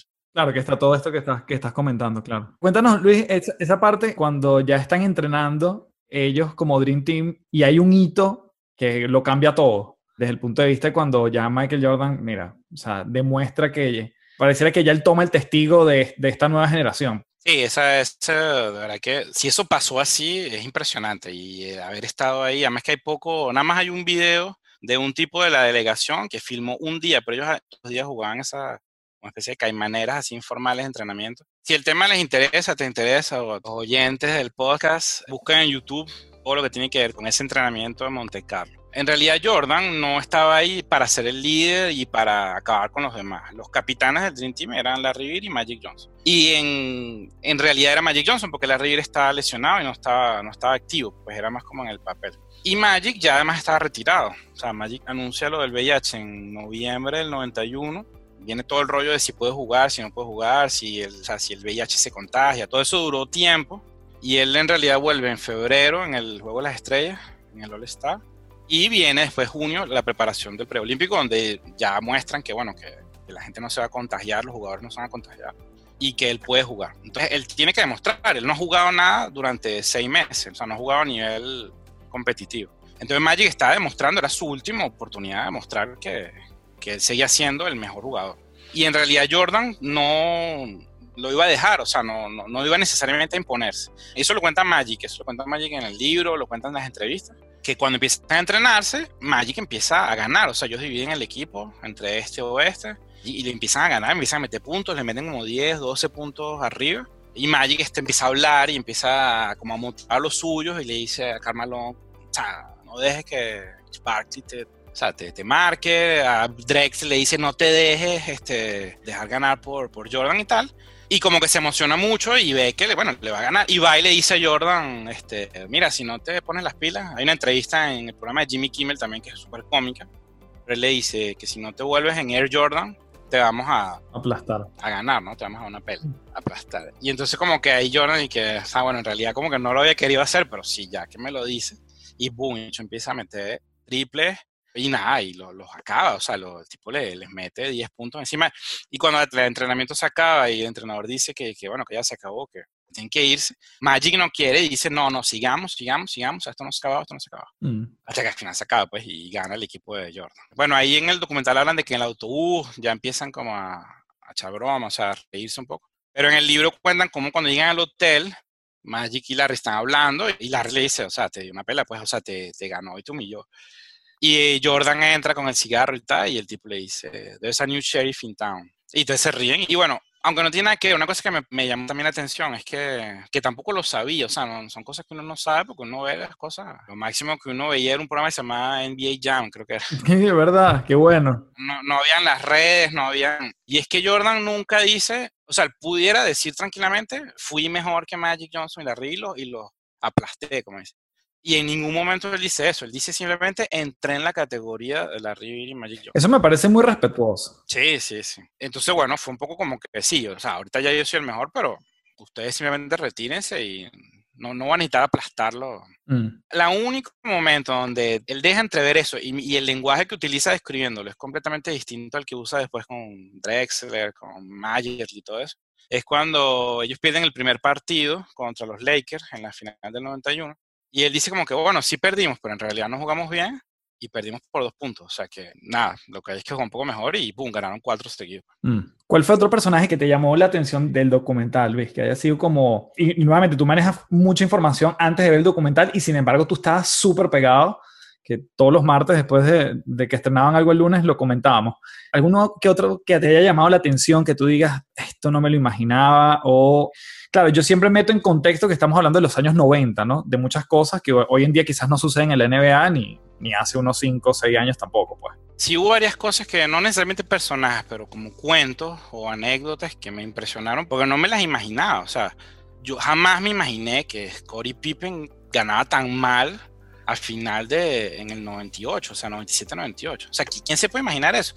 Es verdad que ellos ponen imágenes de ESPN eh, e en los 90 y hablaban del problema de Pippen. Pero bueno, no sé, uno de repente de nuestros países, o a veces había ESPN, o, pero jamás me iba a imaginar que el tipo era tan mal pagado cuando era miembro del Dream Team, era titular de los All-Star Games, o sea, cinco campeonatos en ese momento. Eso me dejó de verdad loco el tema de Rodman no tanto con las loqueras, porque eso sí uno lo veía, pero la historia de Rodman, o sea, de dónde viene, cómo llegó a la universidad, no lo dice muy claro, pero básicamente un scout de una universidad en Oklahoma lo vio en un juego, una caimanera en una calle. O sea, mm. Es decir, cómo pasas de ahí a, a, la, NBA y al Salón de la Fama, mm. porque él, es miembro del Salón de la Fama. Nada, el tema, cuando él explica lo de los rebotes, además que la imagen, o sea, la, la filmación está súper bien hecha, o sea, no es que era bueno en rebotes porque, bueno, porque era grande y tenía suerte. No, es que el tipo estudiaba las trayectorias de los balones de distintos lados. O sea, me llama la atención que nuevamente que él se especializó en una sola cosa, que eran los rebotes. O sea, en eso era conocido y en eso mejoró y en eso, bueno, se entrenó y, él sabía que era como un pequeño océano azul que nadie estaba allí y él se metió en esa piscina. Sí, Porque también es súper útil, es decir, el rebote es, es, la segunda oportunidad. Al haber una falla, coge el rebote, no necesariamente lo lanza él, sino se lo da a otro y tienen otra oportunidad. También es porque no necesariamente, sí, los jugadores grandes, de los centros, eh, Robinson, Olajuwon, Shaquille O'Neal, Shaquille O'Neal, su fuerte es que cuando está cerca del aro nadie lo para. Olajuwon era que cuando está cerca del aro se voltea y lanza su, jumper ahí, y Karim Abdul-Jabbar hace su gancho. O sea, cogen el rebote porque son grandes, les cae la pelota porque son grandes y están abajo. En cambio, este se especializó en el hecho de que podía haber una técnica para poder hacer es, eh, más rebotes, pues en realidad. Cosas que me sorprendieron, había una más que, que, también me sorprendió mucho así. Obviamente sabías que Jordan era más fuerte y que los Bulls eran favoritos en cada final que llegaban. Pero de todas las finales, la que yo recuerdo que fue como la más difícil, o sea, tal vez una impresión también de, de lo que crees que, del recuerdo y de lo que de verdad pasó. Pero siempre pensé que la final más difícil había sido la del 93 contra los, los Phoenix Suns. Mm. Porque Barkley estaba ese año, fue, fue, MVP de hecho ese año. En, el documental muestran cómo el hecho de que fue MVP, entonces Jordan lo coge como para incentivo, inspirarse y tal. Pero en realidad Barkley ese año fue, o sea, fue un fenómeno. Cubría todo el terreno, eh, lanzaba de tres, o sea, era el líder y era el mejor jugador para mí ese año. Y recuerdo que entonces los Suns tenían a Dan Mayer. Y yo recuerdo, recuerdo mucho a mi hermano que decía que Mayer era buenísimo. Y, de verdad, ese equipo era buenísimo. Daniel, Kevin Johnson. O sea, siempre tengo la idea de que pudieron haber ganado. Y ves en el documental que Barkley dice que no, es que, o sea, en mi mejor partido, Jordan fue dos veces superior. Mm. Jordan dice que, que creían que Dan Mayer era mejor. Bueno, lo agarré y lo destruí o sea, que no tenían vida. Este equipo, los Phoenix no, no tenía vida. O sea, el equipo que pensé que más le pudo haber dado pelea, en realidad no me enteré que detrás estaban perdidos. Claro. Mira, Luis, para cerrar, porque yo creo que puedo hacer un capítulo completo contigo de solo este, las anécdotas del básquet y los años 90. ¿Tú te acuerdas unos 15 años que fuimos y estaban pasando la final de Utah contra Chicago. Sí, sí, me acuerdo. Estábamos en un club, era un club esos 15 años y bueno, nuestra atención se desvió un poco. Y fue en el 97, la primera final contra Utah. Y bueno, como en todos 15 años, siempre está ese tema de que hay que bailar, de que la fiesta, y de verdad que ya hubo un momento en que todo el mundo como que vio la hora y alguien dijo en la cafetería de, que está un poco más arriba del sitio donde era la fiesta, estaban dando el partido y sí, fue así vaciando la, la pista. Exacto, nos fuimos todos para la pista y ese fue el partido donde Jordan le da el balón a Steve Kerr y Steve Kerr los mata y... y... Ajá, esa era mi duda, porque no me acuerdo, ¿ese fue el mismo partido que Jordan se enferma o este es otro? Ese tengo la duda. Oye, no recuerdo. Porque yo tengo la imagen de Pippen abrazándolo en esa fiesta, pero bueno, puede ser uno u otro. Sí, no recuerdo. Ellos han tomado un capítulo del juego de, de la enfermedad, pero creo que no fue ese. Pero sí fue la cosa de que Steve Kerr habla mucho en televisión, o sea, hay muchos videos, entrevistas sobre él. Había contado esa escena, como el tipo, Jordan le dice calladito porque tiene la cámara enfrente y le dice como que estate pendiente. Y Steve Kerr le dice, sí, sí, sí, dame, dame, dame. Y oye, súper interesante el penúltimo capítulo donde habla un poco la vida de Steve Kerr. Muy interesante. Él dice que es como que su mentor era John Paxson. O sea, que era como su mismo personaje, el tipo... Él no quería ser Jordan. No, pero el tipo quería ser Paxson, o sea, y el tipo le da el balón y no lo, no lo falla. Súper interesante. Otra cosa que lo que más me impresionó de esta documental fue la, el tema del burnout de Michael Jordan en el 93. O sea, el hecho de que él se retira y se va a jugar béisbol. Bueno, yo siempre pensé que, ah, bueno, nada, él logró este, tres campeonatos seguidos y ahora pues le da la gana de irse a jugar béisbol porque le, porque sí, pues, porque es Michael Jordan. Y va a llegar a las grandes ligas y, y siempre lo vi como algo de vanidad, como de sobrado, como que, oye, este tipo... Hasta soberbio. Para mostrar que puede ser más que eso. Y en realidad nunca me, me, entró en la cabeza que, y lo explican ahí, que era que el tipo estaba destruido, o sea, psicológica y físicamente no podía seguir otra temporada. Mm. Está lo del papá, está lo de que lo acusan de apostar, todo eso. Pero el tipo necesitaba el descanso y no podía jugar otra temporada. O sea, que los dos campeonatos que vinieron luego de los Houston Rockets son merecidos, es decir, no le ganaron a Jordan, pero es que Jordan no podía seguir. Eso fue lo que más me impresionó de eso, que no lo sabía, no me lo imaginaba.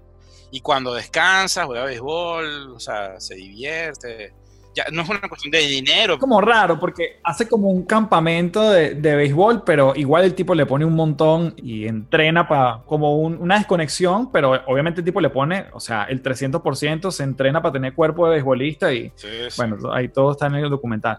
Luis, última pregunta. ¿Cuándo te recuerdas tú que fue la última vez que jugamos básquet juntos? O momento importante o icónico que te recuerdes de, de esa juventud. Ah, son dos cosas distintas. Ok, ok. Bueno, si te acuerdas las dos, las cuentas. Creo que la última vez que jugamos este, fue en la cancha que está por mi casa, que estábamos, que nos tomamos una foto, por cierto, que estábamos, creo que fue 3 contra 3. Mm. Eh, no me acuerdo muy bien del juego como tal, pero creo que esa fue la última vez. Ya yo estaba viviendo fuera del y, y todavía estaba en forma y como que logramos hacer una partidita.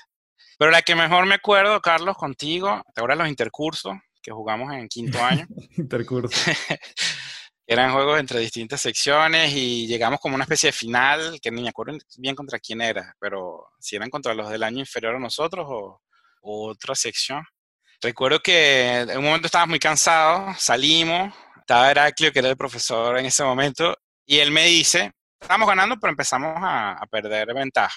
Y Heraclio me dijo, este, no salgan los dos, o sea, no salgas tú, tú y yo al mismo tiempo Mm. tiene que entrar uno. Yo estaba cansado y que bueno, Carlos, entra. O sea, tú saliste y volviste a entrar, pero él me dijo, no, no pueden estar los dos afuera. Mm. Como que se mantuvo la, la ventaja, después yo entré, fuimos arriba, pero hubo una que yo me fui solo por la derecha y no sé quién me estaba cubriendo exactamente. Y ya medio estaba ganado el juego, o sea, estaba justo, pero estábamos bien. Y yo te hice un pase por aquí atrás, o sea, por detrás de la espalda. Pero fue así como instantáneo, porque yo de realmente me iba a salir, o sea, me estaba yendo hacia un lado. Y yo creo que tú la agarraste como, no sé, por la línea de tres ya atacando. Y yo creo que fue porque, porque ese pase fue así, que la clavaste. o sea, en ese momento nadie la clava esa época, pero estaba solo. Y fue así como que, bueno, ya que me la pasaste así, voy a intentarla. Y fue así como que, mierda. Es verdad, Sí, fue increíble. Ese recuerdo lo tengo. es verdad. Brother, darte las gracias por esta buena, buena entrevista, recuerdos y, bueno, datos además que no están precisamente en el documental, pero, pero creo que hilan puntos para uno todavía entender más y la gente que le gusta más, diste full referencias para que la gente profundice más, bien sea en YouTube o a través de los libros. Así que te mando un abrazote y nos seguimos viendo. Seguro, gracias. Y por cierto, creo que todavía los VHS hay unos en tu casa. No estoy muy- si no me acuerdo Está bien. peludo. Pero bueno, voy a buscar. Bueno, tengo aquí en línea a Alejandro Ibarra. Brother, bienvenido a las tres principales. Y vamos a hablar de un tema que claramente lo hemos tocado a lo largo de este episodio, pero no deja de ser interesante la perspectiva que tú le das acerca del señor Dennis Rodman. Bienvenido, my friend. ¿Qué tal, Fe? ¿Cómo estás? De verdad que gracias por, por la invitación. Me hace un poco de ilusión porque la verdad es que nunca me han entrevistado, así que me siento una persona importante. Vamos a empezar por allí. Mira, la verdad es que, bueno, desde que tenemos un par de días conversando sobre el documental, que bueno, que ha sido una locura, ha sido traerte las emociones de la infancia, eso ha sido increíble. Yo la verdad, y te lo he comentado, me, me llama mucho la atención el, el tema Rodman, ¿no? El, no sé si me identifico en ciertos aspectos con él, y es un tipo que me parece súper fascinante en términos de la complejidad que tiene, ¿no? El Dennis en, en, en, su vida, ¿no? Y lo controvertido que es. Y te digo que al final me, me identifico porque es cómo él ha llegado a donde está y todo el, el, esfuerzo que ha tenido que trabajar. Yo no digo que el resto no, pero él partiendo de una infancia un poco compleja, ¿no? Al final es un tipo que el padre lo dejó, un tipo con un montón de hermanas. Sus dos hermanas eran mejores que él en, en el baloncesto. Es un tipo que no se encontraba a sí mismo. Fíjate que Rodman llega al básquet a los 26 años, a la NBA, llega a los 26 años, o sea, no es un tipo que llega temprano, ¿no? Y básicamente para mí es un golpe de suerte, porque es un chique que ni siquiera era alto. Él llegó y, y en un verano creció como 28 centímetros, que es como un milagro, ¿no? Entonces, al final, en lo que me identifico un poco con él, es en esa búsqueda un poco de tu espacio, de, de lo que te motiva. A veces uno se le puede ir la vida trabajando y a lo mejor eres exitoso, pero no terminas de hacer lo que te gusta o no consigues esa motivación extra. Y al final lo que hizo es, mira, me puedo dedicar al básquet, creo que aquí puedo decir, epa, existo, y arrancó, ¿no? Y, empezó a hacer, bueno, hacer lo que es, ¿no? Entonces por allí me identifico un montón eso. Eh, adicionalmente a ello, y suena raro, pero te comentaba que para mí es el tipo más equilibrado dentro de todo, ¿no?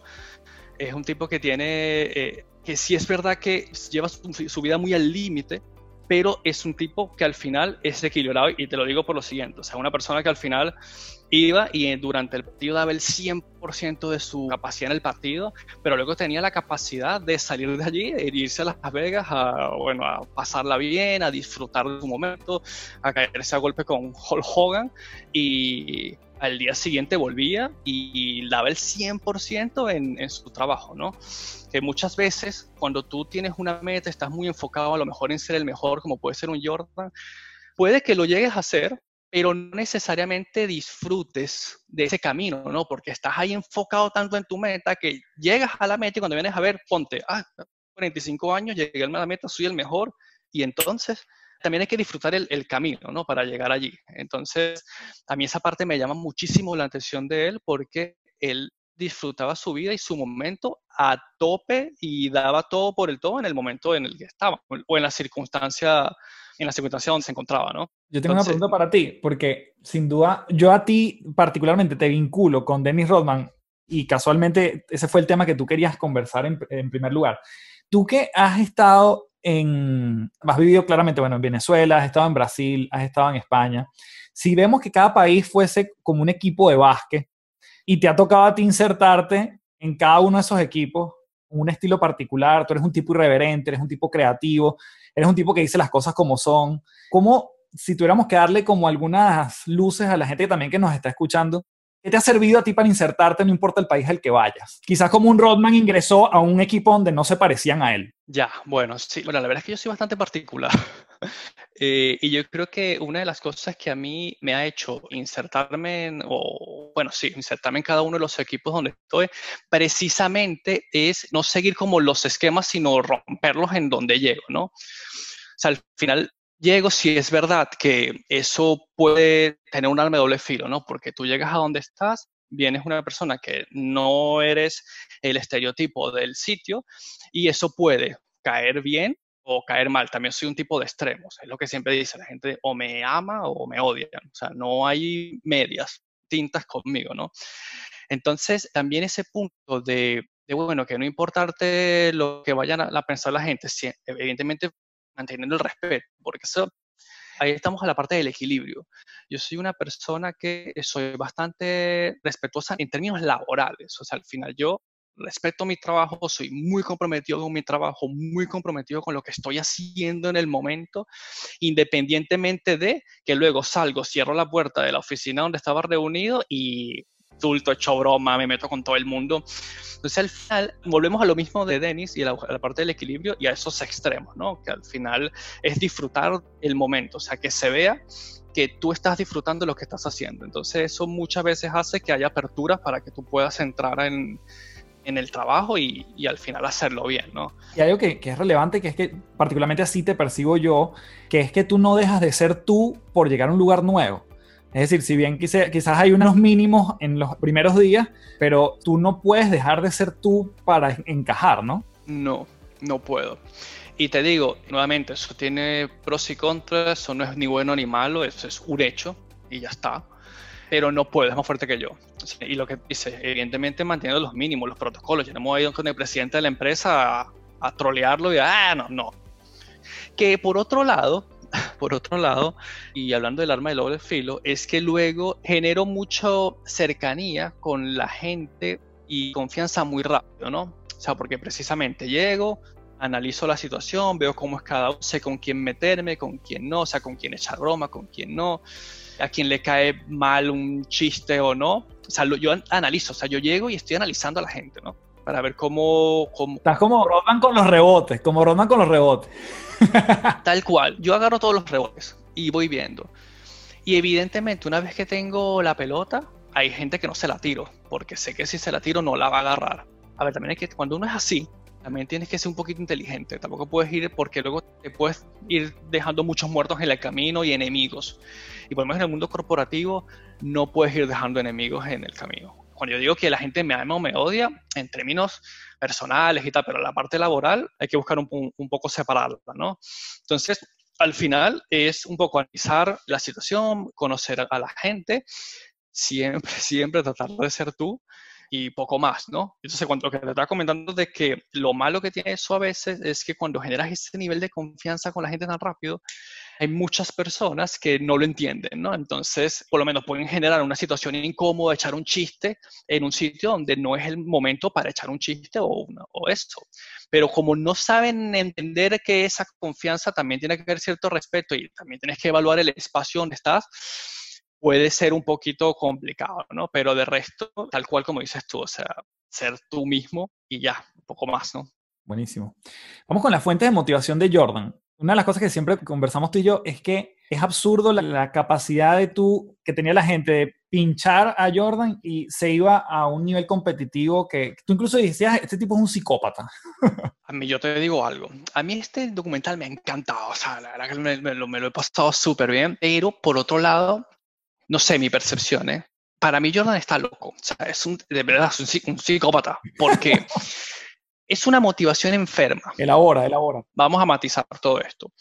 Por ejemplo, yo siempre hablo de la gente que tiene mucho éxito y digo, bueno, yo hay que separar mucho el que tiene el talento con el que trabaja un montón. Eso no quiere decir que el que tiene talento no trabaja y el que trabaja un montón no tiene talento. Y yo los extremos de estos para mí es Messi y Cristiano. Para mí Messi es Rocky Balboa, es un tipo que talento, que tiene desde adentro viene todo, y el Cristiano es Adolfo Drago, que es el tipo que está entrenando como un bestia y tiene 35 años y sigue siendo top del mundo.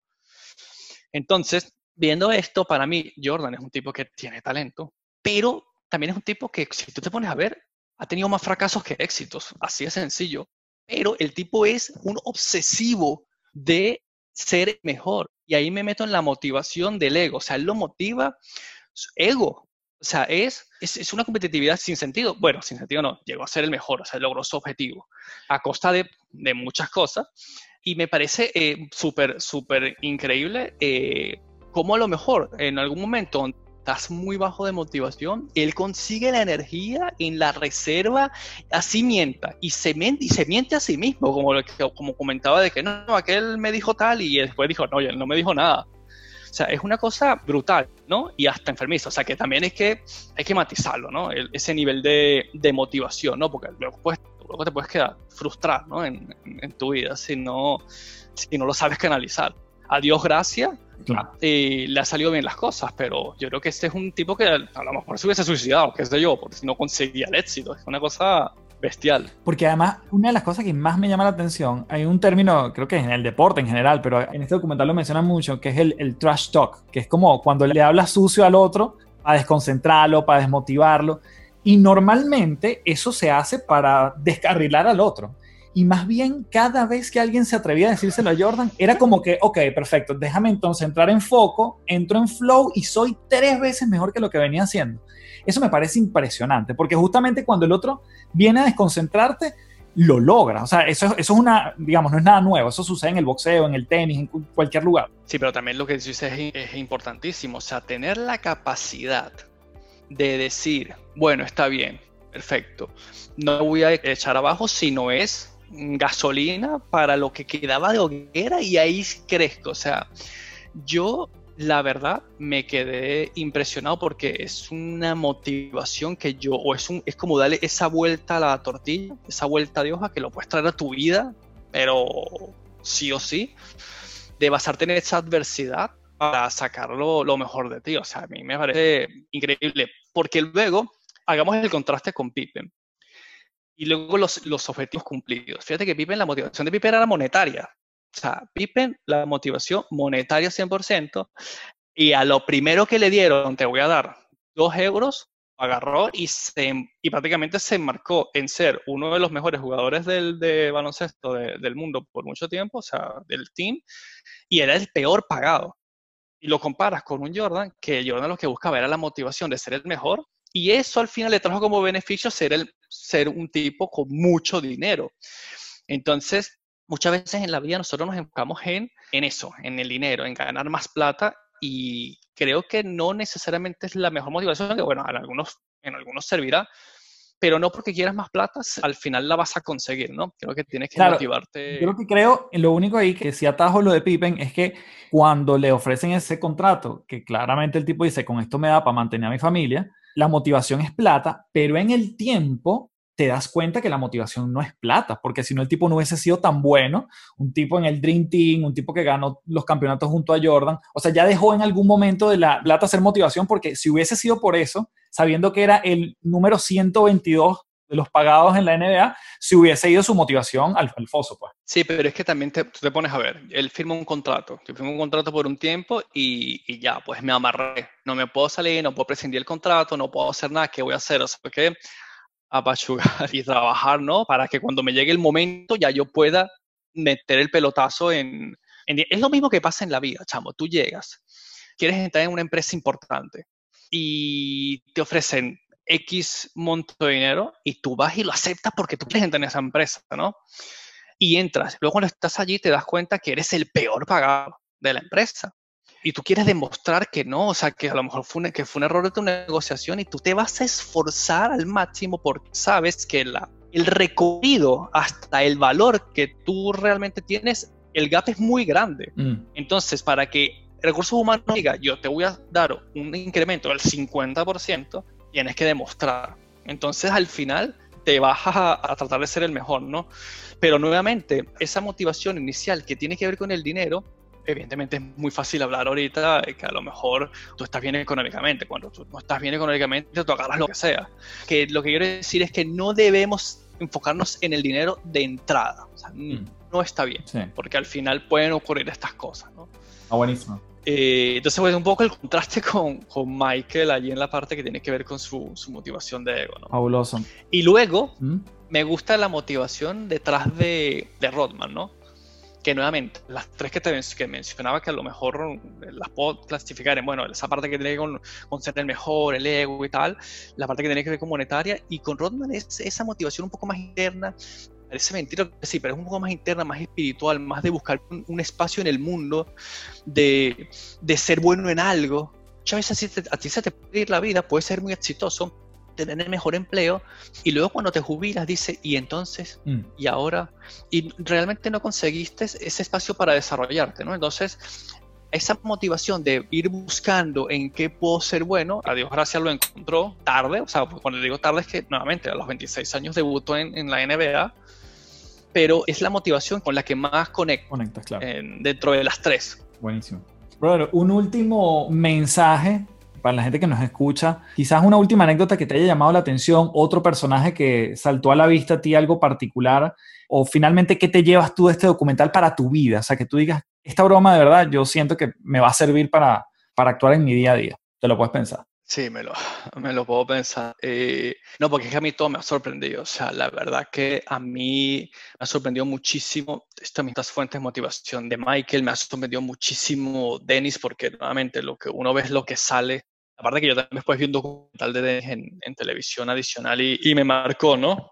Y quizás te puedo decir algo, ¿no? Yo no entiendo, o sea, ellos cuando empieza la temporada final, Phil Jordan y todos dicen, bueno, este va a ser, y le pusieron el nombre, The Last Dance. Esto es lo último que vamos a hacer, señores. Así que hay que darlo todo porque esto es lo último que vamos a hacer. Quizá si no lo hubiesen determinado de esa manera desde el inicio, como que, bueno, señores, a disfrutar lo que es lo último. A partir después de aquí no hay nada. Porque ellos pudieron haber ido una a otra y buscar el séptimo campeonato. Pero ninguno luego lo decidió. Todos dijeron, no, fue el último.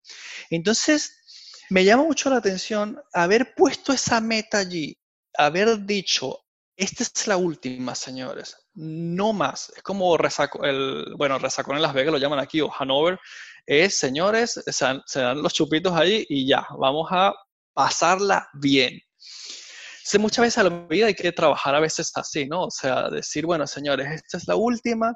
Como quemar las naves. Sí, exacto, y determinarlo con intención. Mira, eh, ya está, vamos a disfrutar y vamos para adelante. Creo que ponerte esa meta así, porque la meta no fue, mira, vamos a ganar un campeonato, señores, tenemos que ganar el sexto. No, no, no, esta es la última. Eso me, me gustó, pues, ponerte esas metas así y determinarlo desde el inicio, sin importar lo que ocurra, ¿no?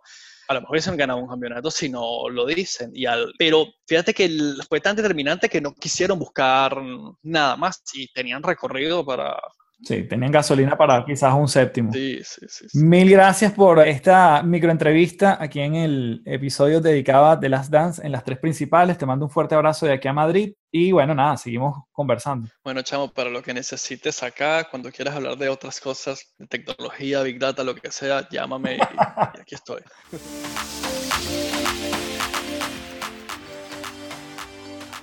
Bueno, hemos llegado al final de este episodio, edición especial de Last Dance en las tres principales. Gracias por quedarte hasta aquí y quiero comenzar este último cierre dándoles las gracias en mayúscula a todos los que fueron parte de este episodio, tanto a la gente de comunidad de Instagram como a personas cercanas y amigas. Comenzando por Grey Colmenares, Germania González, Diego Fernández, Luis Flores, Arturo Sabati, Jorge Llanes, Richard Sanguino, Estefan Kaiser, Carlos Colmenares, Gao Figueroa, Luis Orozco y Alejandro Ibarra. Gracias por ser parte de esta de este, si se quiere, capricho que me, que me di, de este lujo de conversar con ustedes para hablar de un tema apasionante, de cómo llevamos estos aprendizajes del documental de Last Dance a nuestra vida cotidiana. Tres anuncios antes de irnos, les pediría chequea www.metamorfosisweb.com para que puedas ver toda la información de la conferencia online que voy a estar ofreciendo el 6 de junio vía Zoom www.autordelibros.com para que puedas escribir tu primer libro en los próximos 120 días,